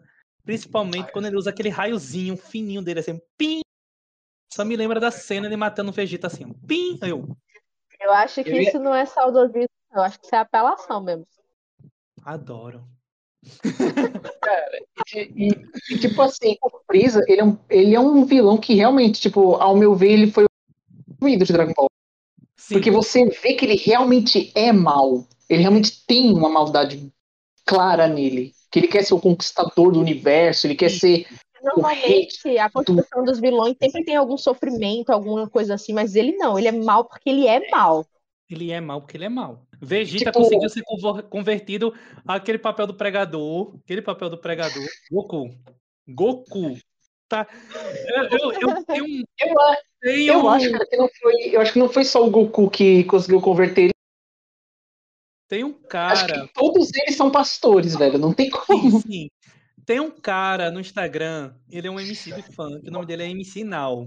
E ele é muito, muito divertido, porque ele faz eh, vários fillers, várias mutações assim, com músicas, e também ele faz reels eh, sobre a coisa de anime. E ele fez uma coisa muito interessante, que eu, ó, gente, eu, eu ri por horas. A Amanda sabe que meu riso é difícil de sair, mas quando sai, demora. Demora pra parar de gaitar. E ele jogou assim, ele fez o negócio que a Amanda falou sobre é, protagonista pregador. Ele, ele fez a cara do Naruto, ele botou o negócio do Naruto e disse assim: Como foi? Ah, o cara destruiu a Vila da Folha com o Shiro Tensei e eu me revoltei, me transformei na raposa demoníaca e é, depois eu preguei para ele e conversei com ele e aí eu venci. Aí, e você, Goku? Não, o ótimo, o ótimo dessa luta é que depois de tudo que aconteceu, Konoha destruída, Kakashi morto, Hinata quase morta, o cara de gente sofrendo, Jiraiya foi morto, o, o, o Pen ainda tem a pachorra de olhar pra cara do Naruto e falar: Você me odeia? Não, eu digo o quê? Eu quero um cafezinho lá em casa? Cara, eu, eu me surpreendo que, tipo assim, o Naruto, quando ele se transformou na, na raposa de, de quatro caudas, ele começou a estourar tudo e a Renata tava ali perto. Ainda. Pedra Cuidado, tudo. Não, mas assim. Demonstração de afeto. Mas aí ele chega, aí o, o, o, cara fazendo a representação, ele chega pro Goku e pergunta: E tu, Goku? Aí, aí eu forcei, forcei, fiquei galego e bati nele bem forte. E aí pronto, venci. Aí eu... Fiquei galego. Gente, o Goku devia ser garoto propaganda da Daniela Gold, porque o cabelo daquele menino muda tanto de cor e continua hidratado, né não? Perfeito, né? Acho eu queria só um pedaço daquela juba. Olha como a minha, minha careca brilha, reluzente. Gente. Eu já ia dizer, olha aí, por que tu se identifica tanto com o Freeza? Ah, sim, porque eu sou mal. Não, é porque a careca também colabora. Hum, se botasse um cristalzinho assim na testa, ia ficar igual, velho. Botou o cristalzinho, aí, dá pra fazer cosplay já, amigo. Alô, cosplay. Tá tu, Pedro. Chapéu do javali também é bullying. Também é bullying. É, crianças. Oh, o Pedro me perguntou qual foi a cena de Dragon Ball que mais me marcou. Eu Isso. acho assim que não não foi exatamente uma cena. Eu não tenho uma cena em si que tenha me marcado. Eu gosto muito de Dragon Ball, tenho uma memória afetiva muito grande, mas o que mais me marcou foi a abertura do Dragon Ball GT, porque, gente, seu é. sorriso é, é tão resplandecente. É. Eu, não, eu não aguento. A cena que marcou pra mim Dragon Ball. A música que não tem nada a ver com anime, mas é muito bom. Muito Sem bom. dúvida, Dragon Ball a cena que marcou em mim Dragon Ball é o Kamehameha de cinco episódios. Aquilo ali ainda me lembro. Não tem como não esquecer daquilo. Eu, eu não sei como ele. Ah, aí, aí céu. Ah, e Gohan. Ah, e, e, e o, o coisa ruim lá escondido. Lá escondido. E só esperando.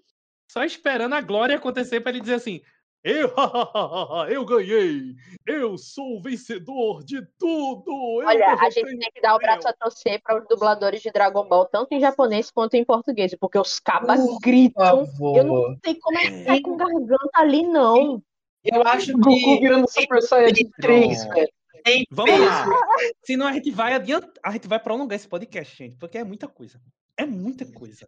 Vamos para One Piece agora, né? A gente já tá meia é. hora falando de Dragon Ball. Oh, só, de, só, deixa eu dar um adendo. Uma, uma coisa que Dragon Ball conseguiu fazer que eu acho que o One, uh, acho que o One Piece nunca vai conseguir fazer.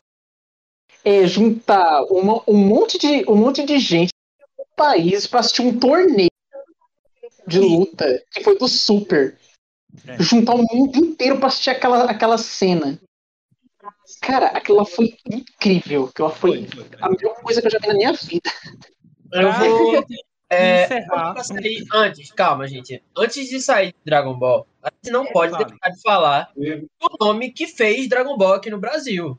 O Endel Bezerra, né? E a irmã dele. Nossa, maravilhoso. É, eu acho é a voz de ceia também, né? Ele Sim, é a voz de ceia. O cara, o cara é incrível. O cara fez voz icônicas e trouxe essa cultura japonesa de forma muito é, gesticulada, né? E deu vida a muitos personagens aqui, não só ele, mas também a irmã dele que fez a dublagem do Goku quando era pequeno em Dragon Ball. Alguém tá com Sim. o microfone aberto. E ela faz, e a Úrsula, a Úrsula, ela faz a dublagem do Naruto também, ela é incrível. Ela faz a voz dele tanto no clássico quanto no Shippuden e agora também é, na, nas, nos filmes dele adulto, é muito massa o que ela faz. Assim, é muito triste dizer, mas nessa pandemia, de, desde 2020 para 2021, nós já perdemos muitas vozes que, no, que fizeram nossas infâncias, sabe? O Wendel Bezerra é um, é um ícone, Guilherme Brins é outro, que ainda permanece aí. Mas o Wendel Bezerra faz a uma- voz do Bob Esponja também, gente. Eu não consigo. Eu não consigo aguentar aquele homem fazendo a voz do Bob Esponja. Não, não, ele é bom demais. Ele é i- Ele é excelente. ótimo. Teve um agora que faleceu uma menina que interpretava a Peppa, mas ela tinha outros personagens que depois eu fui entender quem era. Ela era a voz da Ravena, gente. Ó, a Vivian, pra te fazer inveja. Ó, a Vivian, pra te fazer inveja agora. Tadinha, meu Deus. Ela não fala meia hora e ainda vai sofrer. Meu Deus. É, é assim, menina. Eu gosto Gente, de a. Vivian, ela tá mais calada nesse episódio, porque realmente ela não conhece muitos animes da velha guarda, tá? Mas no episódio que vem ela vai estar falante demais. Demais. E, e espere o episódio, que assim, gente, eu vou dizer logo aqui, dar aquele spoiler gostoso Spoiler, spoiler, vocês. spoiler. Vai ter um episódio só dos Yaoi. Eu, Ultra e Pedro não vai aparecer. Certo? Só nessa se live. quiserem. Se Hum, vocês, se vocês quiserem. Mas eu não achar assisto um, eu Yaoi, Por que eu não vou aparecer? porque eu não quero. Ih, Inclusão. Eita! Oi. É só pras meninas e a gente só vai aparecer com nossas vozes assim aleatórias pra ficar conversando com ela. É a live das meninas. Daqui a 15 Ai. dias é a live das meninas. E assim, Vivian é apaixonada pelo Yaoi.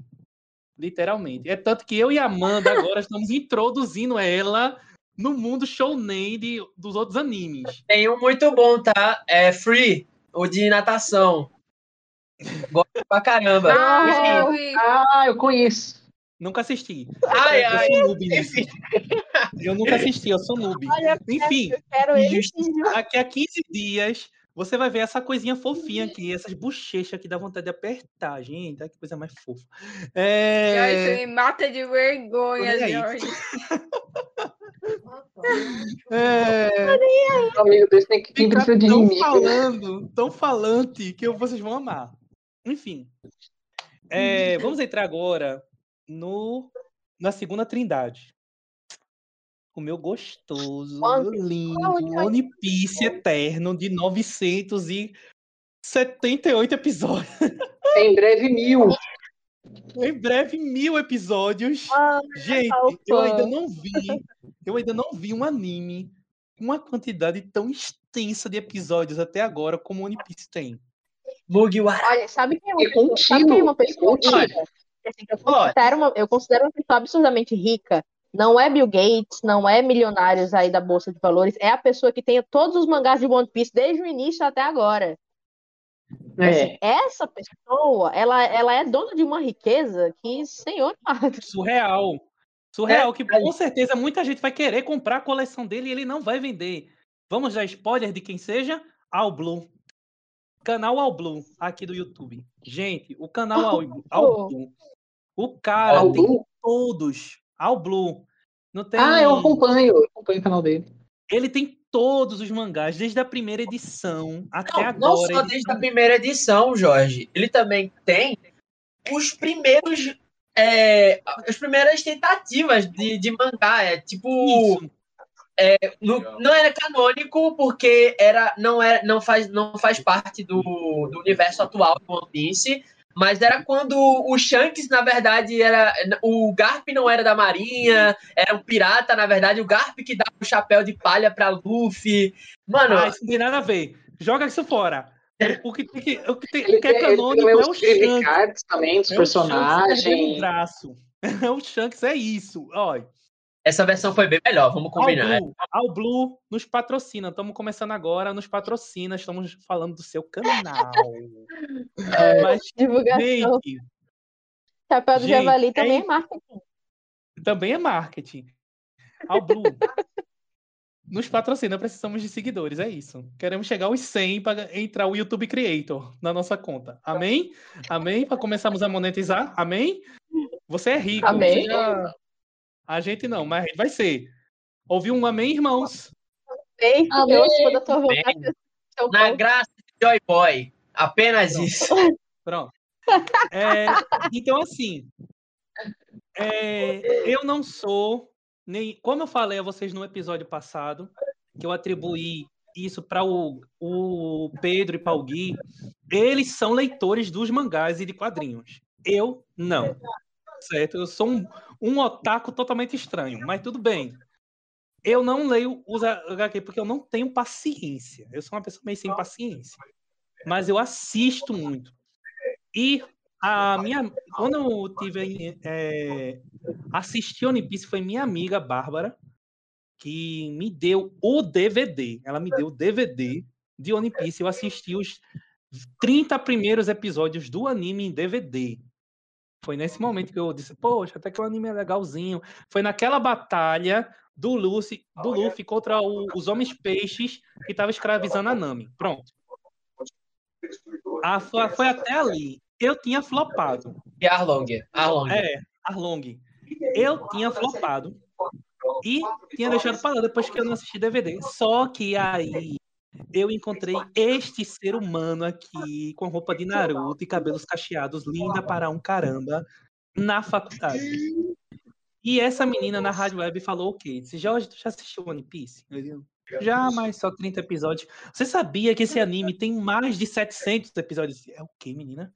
Sim, 700 episódios, sim. Eu disse, tá, mas você considera é bom? Ela só disse isso que eu vou dizer aqui para vocês, meus espectadores. Assiste, Jorge. Assiste e tira tuas conclusões. Aí eu disse, não, amiga, é muito episódio, eu não vou ter paciência. Assiste. Ela só disse isso, assiste assiste. E eu assisti. Gente, eu maratonei 800 episódios dessa coisa em dois meses. Vocês têm noção do que é, é isso? Tem, tem não é querendo, não é querendo competitividade, mas há 20 dias atrás eu comecei a reassistir One Piece. E eu já. Eu ainda não vou, vou fazer isso ainda, não, calma. E eu já tô no episódio 702. Com muito. Mas é assim. É, porque a gente já conhece a história. É fácil, e, e, e, é mais amigos, fácil. É e é mais fácil de se cativar. Porque assim, agora começou a, a parte mais gostosa do arco de Wano. Que é a, a parte do quebra-pau, sabe? É aquela parte gostosa. Insana. Entendeu? E Esse assim. Arco Amanda, Deus abençoe essa menina que ela me deu a senha do Crunchyroll dela. Certo? Deus abençoe essa menina, glória a Deus, amém. Ela me deu a senha do Crunchyroll dela e eu assisto One Piece por lá. E para deixar a cena do quebra-pau mais interessante, eu, demor... eu voltei a assistir Black Clover, que ainda estou achando uma injustiça que fizeram com Black Clover, tá bom, gente? Ainda estou achando uma injustiça. Mas eu estou assistindo de novo Black Clover, em três dias eu já tô no episódio 100. Eu já sei a história de cor, do cabo a rabo. Já sei quais são os momentos do filler, que eu pulo. Desculpa, mas eu pulo filler. Me matem, me xinguem, me humilhem, tô nem aí. Eu mato. Eu não gosto de filler. Mas eu já tô no episódio 100 de Black Clover. E isso até agora. Só começou dois episódios do Quebra-Pau em One Piece e eu ainda não assisti. Eu ainda não assisti, eu tô doido pra assistir. Guilherme tá Bicho. tá doido pra me soltar spoiler é... e, ele, e, eu seguro a língua dele pra ele não falar. eu, mano, caralho. Eu acho que o que tá sendo. Eu não quero nem ver o cacete de, de Luffy com, com Kaido mais. Eu tô me conformando muito em finalmente poder ver Gold Roger aparecendo. E sim, finalmente tá podendo ver as características do personagem que deu aí o do, do Rei dos Piratas. Gente, quando veio Sim, a história de... Porque desde de... o início se fala. Sim, quando, vê, quando eu vi aquela cena, bateu o Luffy logo de cara. disse, não, realmente Luffy vai ser o novo Rei dos Piratas, porque Gold, Ro Gold Roger é exatamente Luffy. A diferença é que ele não tem a Gomu Gomu. Eu acho que desde Mas a época de Ray Light, né? Desde Cara... que Ray Light lembra, é, tem um, um flashzinho de Ray Light. É, quando a, a, primeira vez que o Gold Roger encontrou é, o Ray Light, eles entraram no. Ele tava lá com o chapéu de palha dele.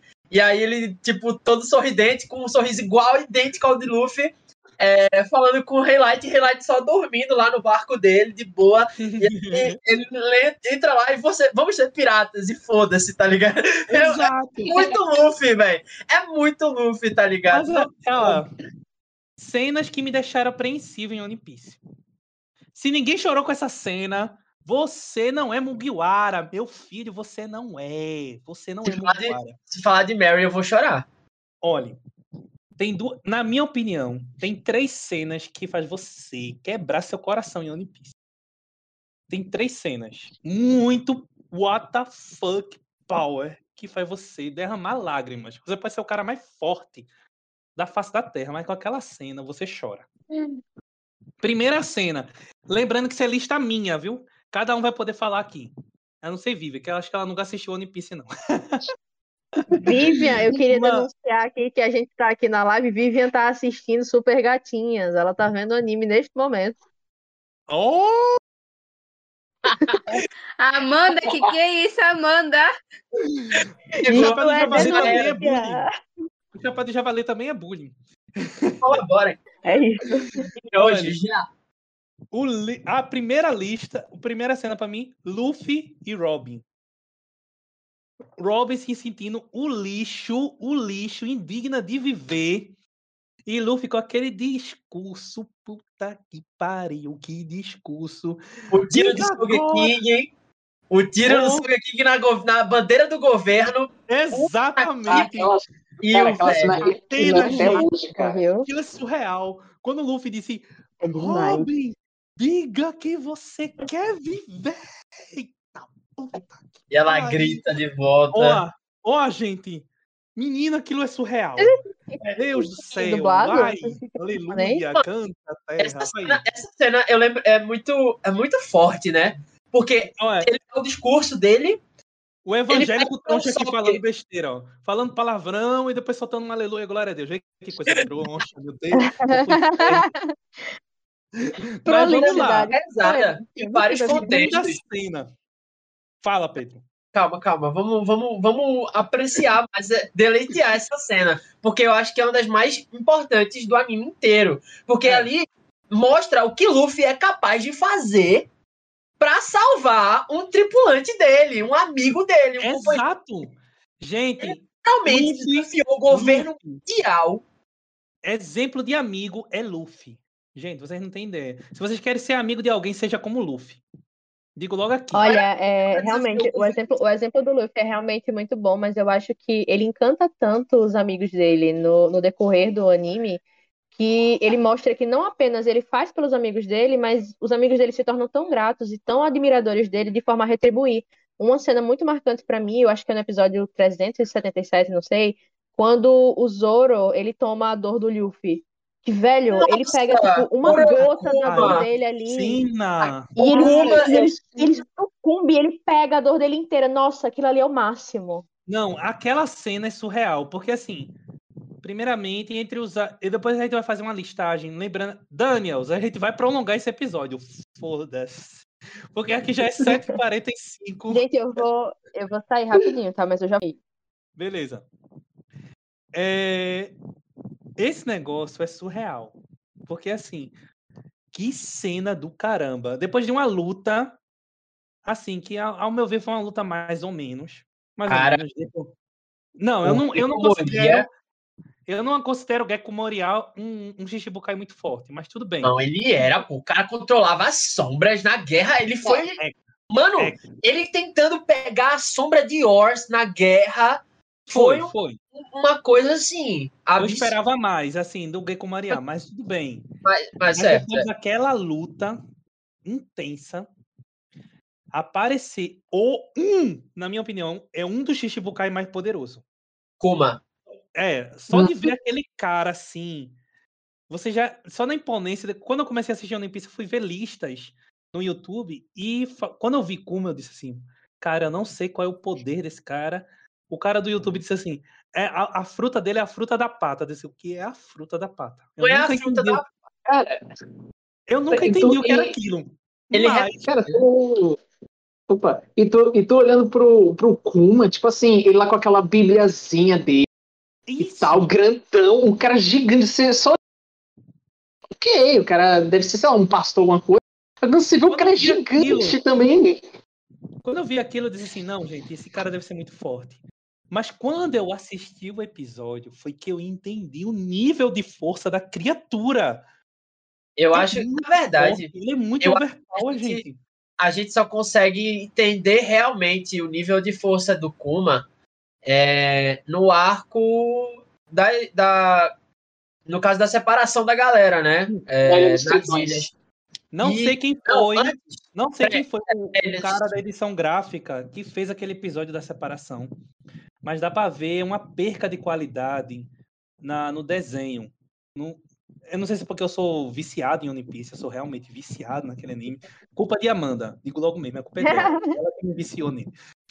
É, não sei, mas há uma falta de qualidade, apesar de que esse arco da ilha, que eu esqueci agora o nome da ilha, Deus, meu Deus, que, que mico. Mas eu esqueci o nome do do arco agora. Mas aquele arco, quando mostra todos os supernovas juntos. E quando. Que cena, Pedro, agora? Não é no meu top 3, mas que cena? É o, o dragão celestial querendo comprar a sereia. Vamos lá, vamos lá. Puta Imagine merda. vocês aqui, odiadores de Bolsonaro aqui, todos somos. Va- vem vacina logo. Imagine essa É, eu tomei a criatura. primeira dose. Eu ainda não.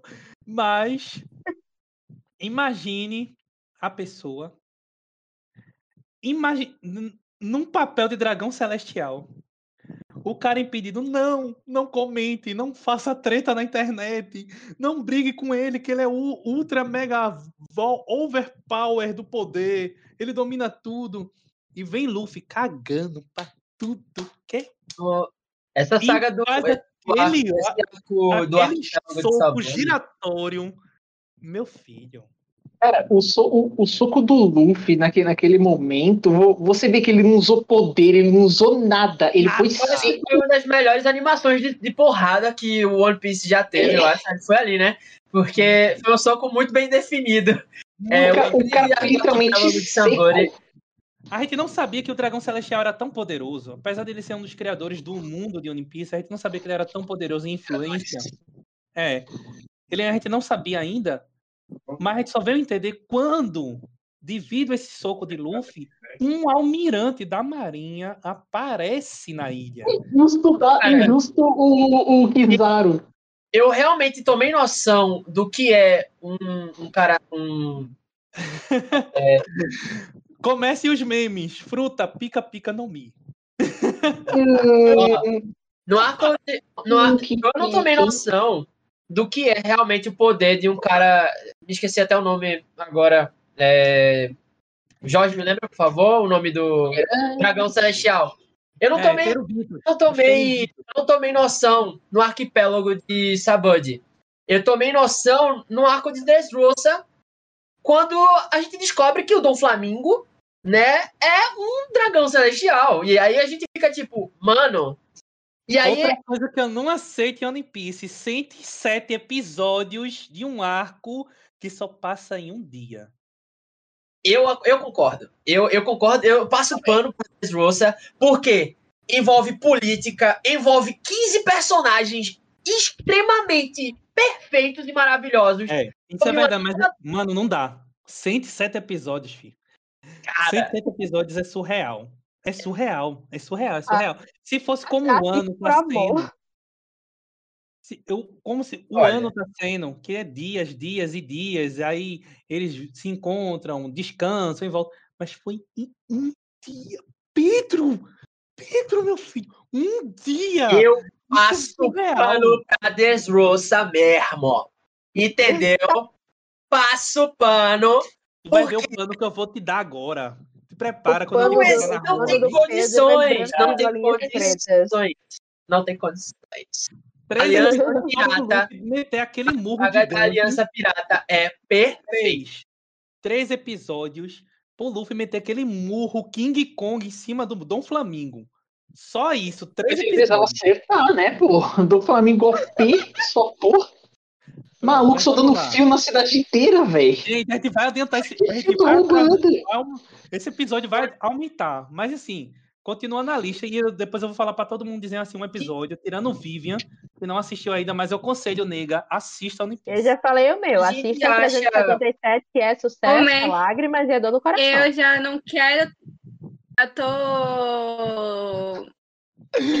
Ô, Amanda. Você ela tá pra ela assistindo- ver Jujutsu. tem quase mil episódios, você tá doido? Ô, ô, ô, Amanda, eu pedi agora pra ela assistir Jujutsu.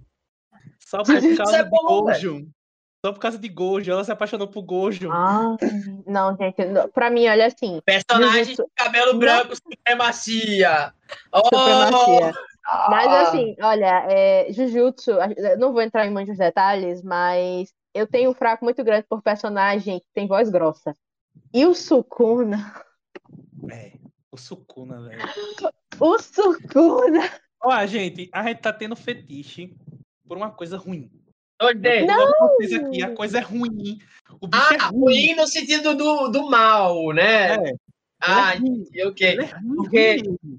Mas assim, cara, não tem como não dizer. É um crush que se essa pessoa existisse, Amanda expansão deu um beijo. domínio. calado na boca, no meio da rua, nesse Ó, beijo. eu. Não, jamais, mesma- que isso, eu sou, eu sou, eu sou puritana, não. Puritana, Eu sou, eu o sou, eu ia gostar de saber que você tem Cala a fetiche no Sukuna. Isso, isso, isso, expondo, É, expondo. Contando uma cena Mas triste outra- de One Piece. aqui. Vamos lá. Tá travando, Pedro, tá travando tua voz. Vou- É... Outra cena pra mim que marcou muito One Piece é. E, to- e acho que isso aqui é, é geral pra todo mundo aqui. E na verdade pra todos os Mugiwaras que assistem One Piece. Hum. Ace, gente. A Ah. morte de Ace. Gente, quem não chorou com aquilo? Quem não sofreu com o Luffy por quatro semanas esperando o episódio chegar depois da morte de. Eu ficava assim, ó. Quatro semanas pra lançar um episódio, cara. Foi uma tortura. Foi um mês Foi inteiro sem episódio. marcante, velho, porque chocou tanto. Chocou tanto É como se eles tivessem deixado um tempo de luto, sabe? Tipo assim, pra todo mundo se recuperar e continuar. Exato. Porque eu, pelo que eu me lembro, eu li uma reportagem que Oda, Oda ficou sentido com a cena de Ace. Que ele demorou pra lançar outro episódio. Gente, vocês têm ideia de como isso foi pesado? O É próprio é escritor ficou Cara, cara. a, ce- a- a cena se torna ainda mais pesada quando você vê, por exemplo, o Barba Branca, que era tipo o ápice de poder da- daquele lugar, ele, ele pegando aquele, aquele. Não, nem é que ele não quer falar, não querem deixar ele falar essa frase, porque você tem que assistir. Mas, gente, Olha quando eu, ó, essa cena foi um misto estranho. Eu vou dizer agora aqui a vocês, foi um, um misto estranho. Ace foi salvo, gente. Ele foi salvo. Ele ia fugir. Mas o cara tem a mesma, a mesma índole de Luffy. Vocês vão entender agora. Ele tem, ele tem a mesma índole. Ele não quis abandonar. Todos os, os filhos de Barba Branca decidiram fazer isso, menos Ace. Somente isso. Todo mundo decidiu, não, vamos abandonar porque realmente não tem condição. Pai vai se sacrificar pela gente para salvar a gente. E vamos manter o nome ba- do Barba Branca. Mas não. Ace disse, não, eu não vou abandonar o Yadin e vou lá. Aí o. Quando eu vejo aquela cena, é um misto de choro, de revolta. Quando eu vejo é a Kainu vindo com aquele soco de lava pronto, pronto para esmurrar Luffy. E eu vejo, quando ele vai fazer isso, eu vejo a- aquele negócio do colar de Ace caindo. Pronto. A Eu cena desabo. das bolinhas de Ace. Cara, eu me arrepio todinho. Eu, me, eu, eu desabo. Eu, eu passei três dias olhando assim pro horizonte, assim, ó. E, cara, a, ce- a cena ela se torna mais pesada ainda com o discurso do Ace pro Luffy ali. Ele, Ele falando lá com o Luffy, irmão, pô. Ele lá falando e tal, tipo, agradecendo todo mundo por terem amado ele, cara. Nossa, aque- aquela Eu cena. Não, a gente acabou, a gente acabou E- de conversar o Guilherme. E uma, e, e uma Acabou de coisa. conversar, o Guilherme é foda, velho. Eu tava desde o começo do podcast. Falando carta de, de Pokémon. Eu ainda, eu ainda tô tendo que arrumar isso aqui, cara.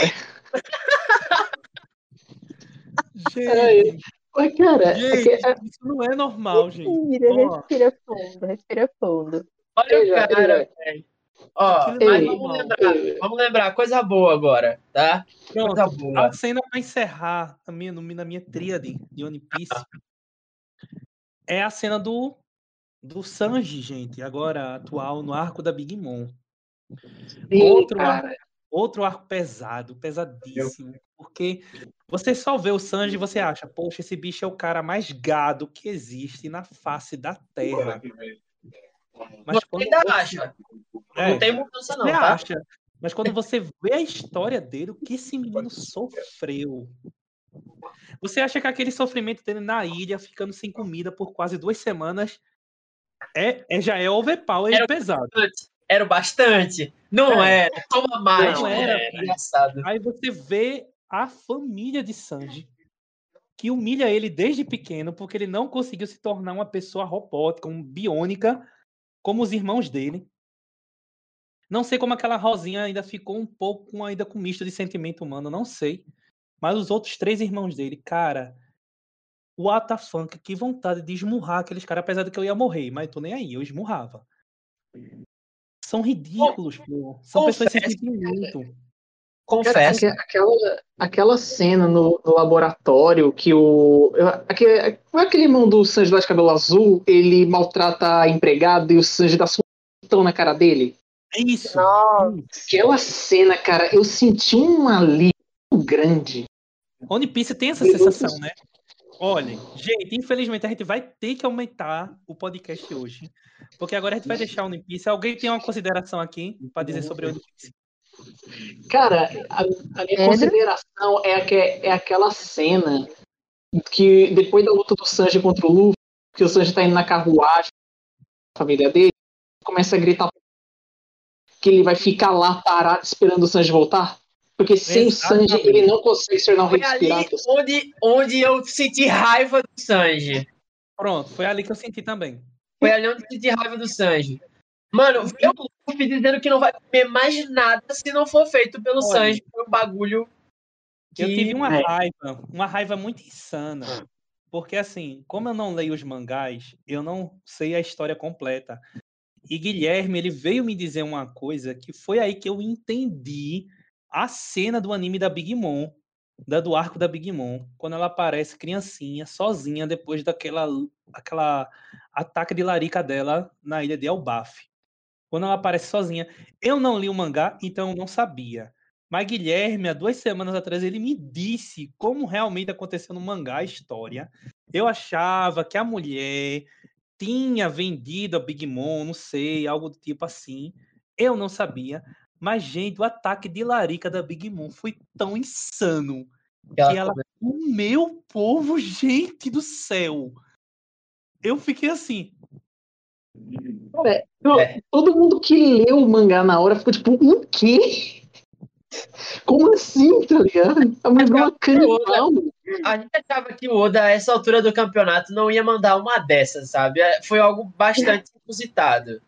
Foi. Tava sendo muito pesado o arco da, da, de Willy Cake e aí mandou Olha como aqui. a Merlin tá. Olha como a Merlin tá. Ela tá. Tu sabia disso, Merlin? Que ela comeu todos os amiguinhos dela? Ela, ela comeu a própria mãe. Ela Ela comeu a própria mãe. a própria mãe. Ela comeu a própria mãe. Ok, a gente vai encerrar o Chapéu de Javali por aqui. Isto está ficando errado, certo? Ainda estamos em horário livre. Crianças, fechem suas telas do YouTube Não, eu não, não. Mas assim, Daniels, a gente vai prolongar por mais meia horinha, porque eu tenho que falar isso. Eu tenho que comentar sobre esse anime, porque, gente, se Naruto é épico, se Naruto é épico, é, One Piece é épico, Dragon Ball é épico, todos os que foram comentados aqui, menos o Yu Yu. Ai, meu Deus, tem que falar do Yu Yu, né? Ai, gente, é tanta coisa. Eu, eu disse a tu, Pedro, que essa lista não ia prestar, porque a gente ia falar muita coisa. Mano, É. Cara, por que, por que você não reserva Yu Yu pro próximo, pra próxima edição? A gente já inicia com É ele. porque Yuyu, Pronto. Yuyu já é A muito próxima semana a gente vai falar do novo. A gente vai falar do- da nova geração, mas a gente vai falar sobre o Yu Yu. Fiquem cientes disso. Mas agora eu tenho que falar desse anime, Pronto. porque ele assim, ele é o ápice dos animes. Eu conheci os animes por esse daí. Cavaleiros do Zodíaco, pô, não tem como não falar eu anime. queria, eu queria começar, eu queria começar falando porque Cavaleiros do Zodíaco eu iniciei a minha saga otaku com Cavaleiros do Zodíaco, eu tinha três anos de idade. Era tipo a novela que eu assistia com meu pai todo Rede Bandeirantes, cinco oi! horas. Rede Pronto, Bandeirantes, na rede-! Na Rede Bandeirantes mesmo, a gente colocava 5 horas da tarde, assistia, e era incrível. É é um- uma das memórias mais fixas que eu tenho de anime na minha vida. É E foi o que tipo, me colocou nesse mundo sem fim. é, é, é tipo X-Men Evolution na hora do, do almoço, né, Pedro? X-Men Evolution na hora do almoço. É tipo 5 horas da tarde, anos atrás, na rede Bandeirantes, quando o cantor soltava Senseiya! Pronto. Faça elevar Eu sentava o assim na cosmo no seu cadeira. coração. Jorge, qual foi a cena que você começou a assistir Cavaleiro do Zodíaco? Libras Motel. Ah, Essa foi a cena que eu comecei a assistir Cavaleiros do Zodíaco. Libras do Motel. Libras do Motel. Essa foi a cena. Porque eu, eu não entendi patavinas nenhuma, porque o Shun tava agarrado no yoga. Eu nem sabia os nomes ainda. Não entendi. Ai, gente, que o me Shun julguem. tava agarrado no Me yoga. mas o Shun é meu, é meu cavaleiro favorito. Eu adoro o Shun. Eu não, eu não sabia, mas tudo bem. Tenho que falar sobre esse anime, porque esse anime é clássico. Mas agora eu vou soltar é, uma ele é o clássico dos clássicos. Eu vou soltar uma treta agora, muito da pesada. Meu Deus, Amanda vai me matar. Pedro vai me matar.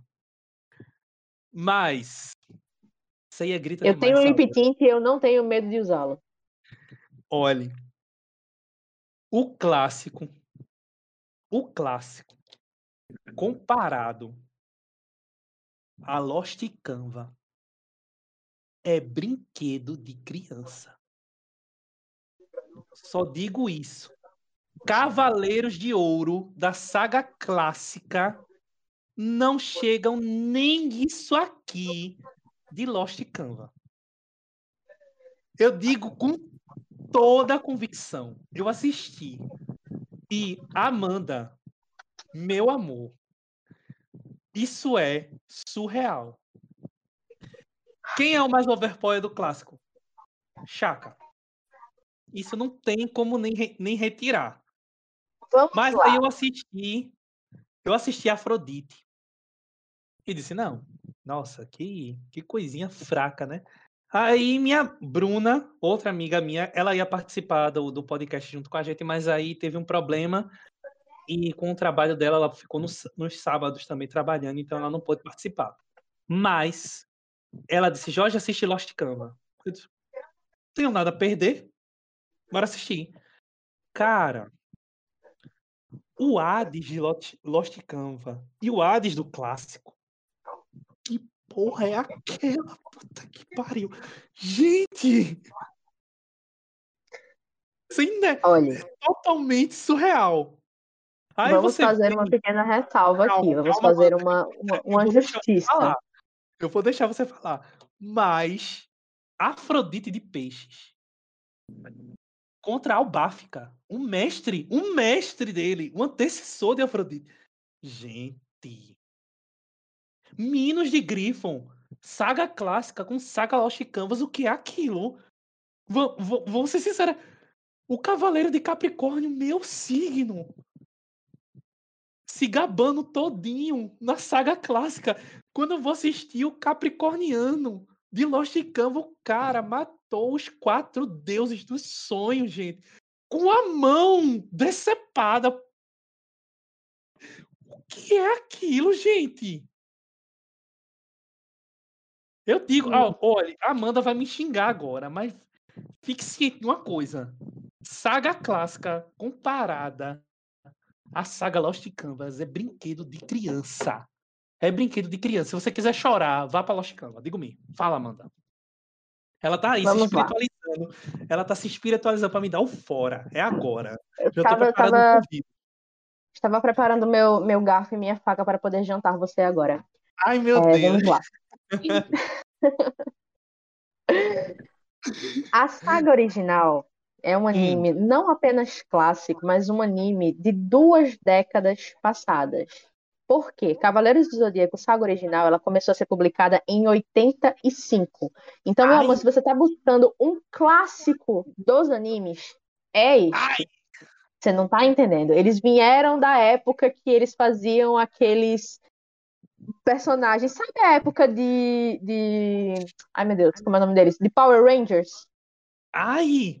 Pronto, Ai! olha. Foi nessa época assim. Então, meu amor, você falar da saga Lost Canva, que foi come começou a ser lançada em 2006, quando você já tinha toda uma obra-prima realizada para eles poderem se basear, é algo assim que fica um pouco a desejar quando você fala de uma obra, certo? Que veio toda inspirada de outra obra. Então, Ah, gente, vamos tô sendo jantado, conversar sobre aqui, a? Sua, vamos conversar sobre a sua saga favorita ser apenas uma cópia.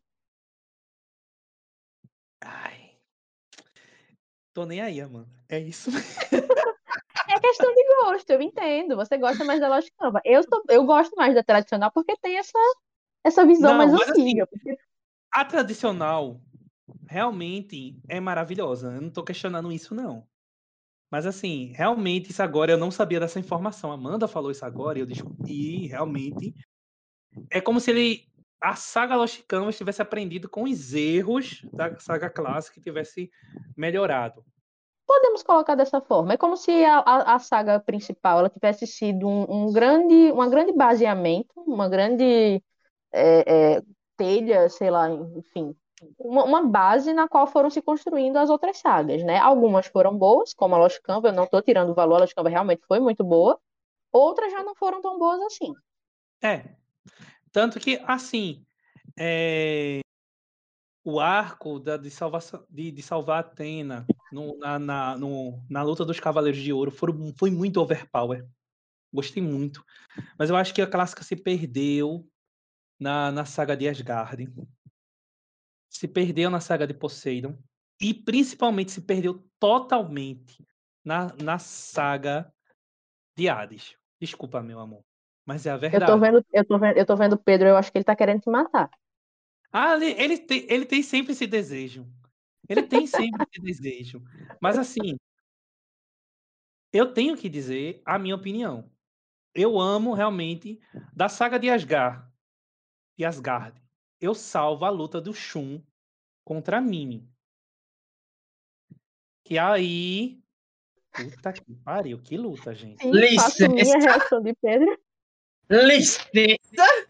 Vai, vai. Mano, uma vai, das melhores lutas, uma das melhores Arrasa, lutas do garoto. anime apenas, né? Nossa, a saga Asgard é ruim, não é projetada. Uma das melhores lutas do anime, tá ligado? Você vê qual- qualquer um, mano, qualquer um Ó, conseguir bater o enredo que foi em volta de Odin nessa porra. Você não me consegue. Não consegue, porque assim, foi surreal. A saga de Asgard foi um, como dizer, muita gente, os haters, né, fica dizendo que foi um prelúdio para a saga de Poseidon. Vamos dizer que a, a saga de Poseidon nem chega aos pés da de Asgard. Asgard realmente foi o protagonismo, o protagonismo da saga de Poseidon. Porque assim, ah, os marinas são muito mais superiores que os, se- os sete guerreiros deuses de Asgard. Sério? Ceia derrubar baia do cavalo marinho com meteoro de Pégaso. Que com Thor de ferro é isso ele teve, Olha, ele teve me dá uma, me dá uma protagonista.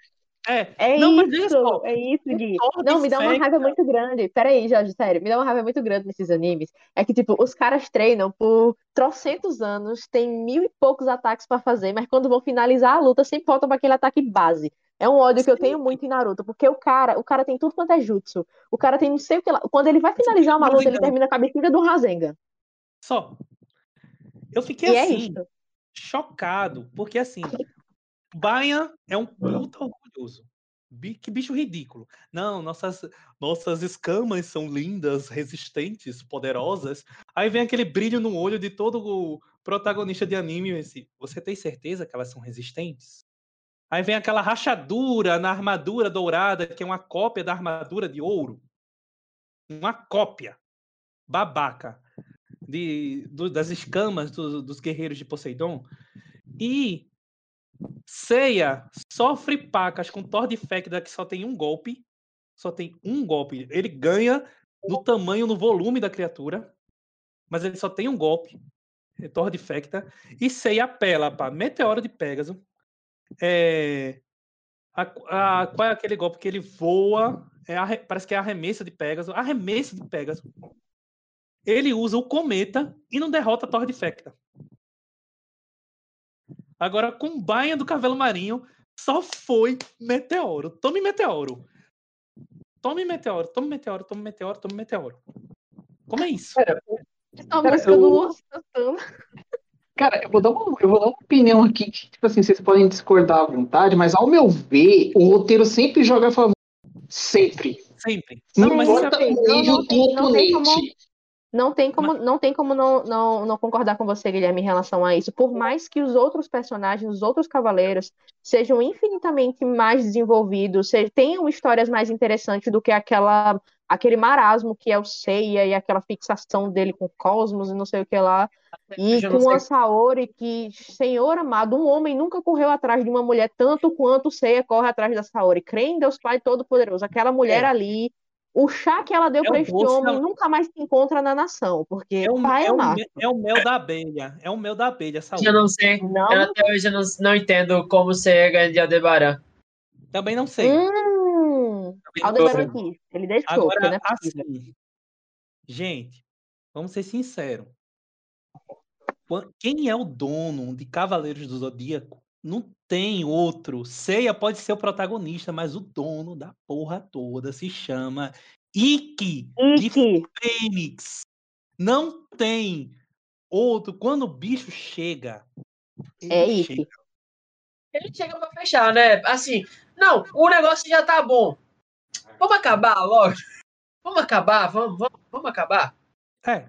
E Quando ele, ele chega, ele chega, pô. Cara, o Wiki ele tem muito mais é, presença, tem, ele tem muito mais uma carga de protagonista do que o próprio Seiya. Porque o Seiya tá. Seiya é tá só um cara aleatório. Né? Vamos tá concordar. Seiya tá batido, tá fora de moda, tá ligado? Vamos, vamos, vamos botar um cara mais né? O Seiya é aquele protagonista cansativo, que você gosta dele eu... nos cinco primeiros episódios, e depois você fica, ai, mano, tá bom, deixa os outros fazerem. Eu, eu, eu, eu acho que o, eu acho que o Wiki, ele é tudo que o Seiya não é. é. Porque, tipo assim, ele é, ele é, Tem momentos que ele. Como descrever Wiki de Ele é imponente, ele é forte, e o nível de poder dele não é. Ó. Absurdo, porque ele realmente merecia aquele nível de poder. Não mostra não mostra os outros juízes lutando. Eu realmente vou começar a ler o mangá por causa de Lost Canvas. Mas beleza. Não mostra a luta é, é, dos Cavaleiros de Ouro contra os outros juízes do submundo. Não mostra. Mas assim, Ikki chega no submundo, no reino de Hades. Tá lá os três juízes do submundo tacando pau em canon irmão de Saga, Cavaleiro de Ouro, apanhando horrores. Radamante já tinha. Dizem que no anime, no mangá de Lost Canvas, Radamante é surreal, de forte. Eu posso considerar porque Minos mostrou um nível de poder surreal. Não sei como é Radamantes na saga de Lost Canvas, não sei. Mas Radamantes já tinha sido cancelado. Sabe o cancelado que você dá na internet? Radamante já tinha sido cancelado. Ó, oh, Pedro, ridículo. Radamante já tinha sido cancelado por Canon. Aí chega Minos e Ayakos e taca aquele pau decente em Canon. E só chega assim um dono da porra toda e diz assim: Precisa da minha ajuda, Canon? Mas você não é daqueles que gostam de ser ajudados. Isso aí eu digo. É o máximo. De verdade, todas as lutas, elas têm uma, uma, uma instiga de fazer você se empolgar, de fazer você querer ver até o fim, querer ver o que vai acontecer. É muito é. bom. Depois que eu já assisti tantas vezes, sim, gente, eu já assisti Cavaleiros do Zodíaco, saga clássica, mais de 40 vezes, toda a saga. Toda. Coragem. Toda, toda. Eu já sei as falas de cor. Quando eu tô assistindo. Não, não, não, agora. Não, Jorge, cita aí o discurso todinho. Não, não vou citar, porque eu realmente não lembro. Mas Por favor, alguém tira a print agora da tela que eu preciso fazer uma figurinha da cara do Pedro. Já printei, amor. Já printei. Bem, Pedro é muito fofo, gente. Mas é odiável. Quando você, debater com... Quando você vai debater outros assuntos com ele, é muito chato. É sério. É... As brigas da gente é surreal. Mas eu amo esse cara. Eu amo, realmente. Ele é muito fofo. Amo muito ele. Chapéu de Javali também é declarações. Bom, É. galera, como eu sou o pecado da preguiça, e a gente já tá chegando a quase mais de duas horas de podcast, Ai, de duas É, horas, a pode gente ser. encerra mesmo. Vamos por aqui. Na próxima semana, com certeza, a gente não vai falar provavelmente de anime, provavelmente vai mesclar com outra coisa, mas Não, ser também anime mas- mesmo. para as próximas semanas a gente vai estar falando é, sobre e provavelmente a gente vai ainda dar uma bela de uma referenciazinha para os animes que a gente não falou. É, que- acho que acho que com certeza a gente vai falar sobre. Mas é isso, Jorge, últimas palavras, porque o pecado tem que dormir. Bem, gente linda do meu coração, o Chapéu de Javali de hoje, dia 19 de junho, está encerrando. Começou com a minha linda Merlin, está terminando comigo com os meus lindos pecadinhos aqui. Eu tenho pena de Vivian, que vai editar quatro horas de podcast. Eu tenho pena, Nossa, minha gigantona. Principalmente porque foi um podcast que ela quase não falou. Mas semana que vem a gente vai falar sobre a nova geração de animes, certo? Ela vai falar muito, né? Porque ela gosta. Amanda também. Sim, Amanda, depois eu quero Opa. saber o que é Tokyo Revengers, viu? Que eu tô vendo lá no show Crunchyroll. Tokyo Revengers, eu tô curioso. Depois a gente vai conversar. É meu irmão mais novo quem tá assistindo. Ah, gente, só mais uma coisa. A gente tem uma ouvinte, uma espectadora aqui hoje que tá completando o ano. Inclusive, ela já Ah, cantou um dos nossos pecados aqui. Ela já deu um- uma cantada em um dos nossos pecados aqui, não é, querido Ban? Já está aí com. Ó, Tainá. Eu parabéns, Tainá. Seu presente Feliz de aniversário aniversário. uma passagem pro Rio Grande do Norte, meu amor, para você chegar no banco, chegar chegando daquele jeito e pegar o bando porque são sete anos de sofrimento, amiga. Sete anos. Faz Ok, esse menino gente. feliz. Faz esse menino feliz. Parabéns pra tu, linda. Saudades de tudo. Teu abraço. Do teu símbolo de, de K-pop, que é assim, né? É assim? É um coraçãozinho. Símbolo. Sei lá como é, assim. Pronto. Aquele símbolo. Amo você. Ah, Ah, não sei, tô do lado errado. Ah, tá. Acho que é Tá assim. errado, sei. né? É, sei lá. Pronto. Desse jeito aí. É... que Deus abençoe você e realize seus sonhos. Seja uma ótima publicitária como Vivian é. E assim, se você quiser participar do, show, do, do Chapéu de Javali como um dos pecados, fale com Vivian, depois venha conversar comigo. Você tem meu WhatsApp, sabe demandar. Faça o que você quiser, meu bem. Chegue lá na DM, converse comigo que a gente conversa. Tá bom? Então, assim, beijo pra vocês. A todos os pecadinhos. Obrigado pela audiência, certo? Obrigado pela ajuda, Amanda, de Guilherme, de Vivian, Caladinha, que ficou hoje, mas semana que vem, meu Deus, a gente vai encher o ouvido só dela falar. De Pedro Preguiçoso com Travesseiro, que ainda vou roubar a camisa dele do Dragon Ball. Não sei como, mas vou roubar. E é isso, meu, meu pessoal. Morri tentando. noite. Boa noite a todos vocês. Amanhã eu vou sofrer editando isso aqui, mas amém. Vou editar. Tchau, tchau, É. gente.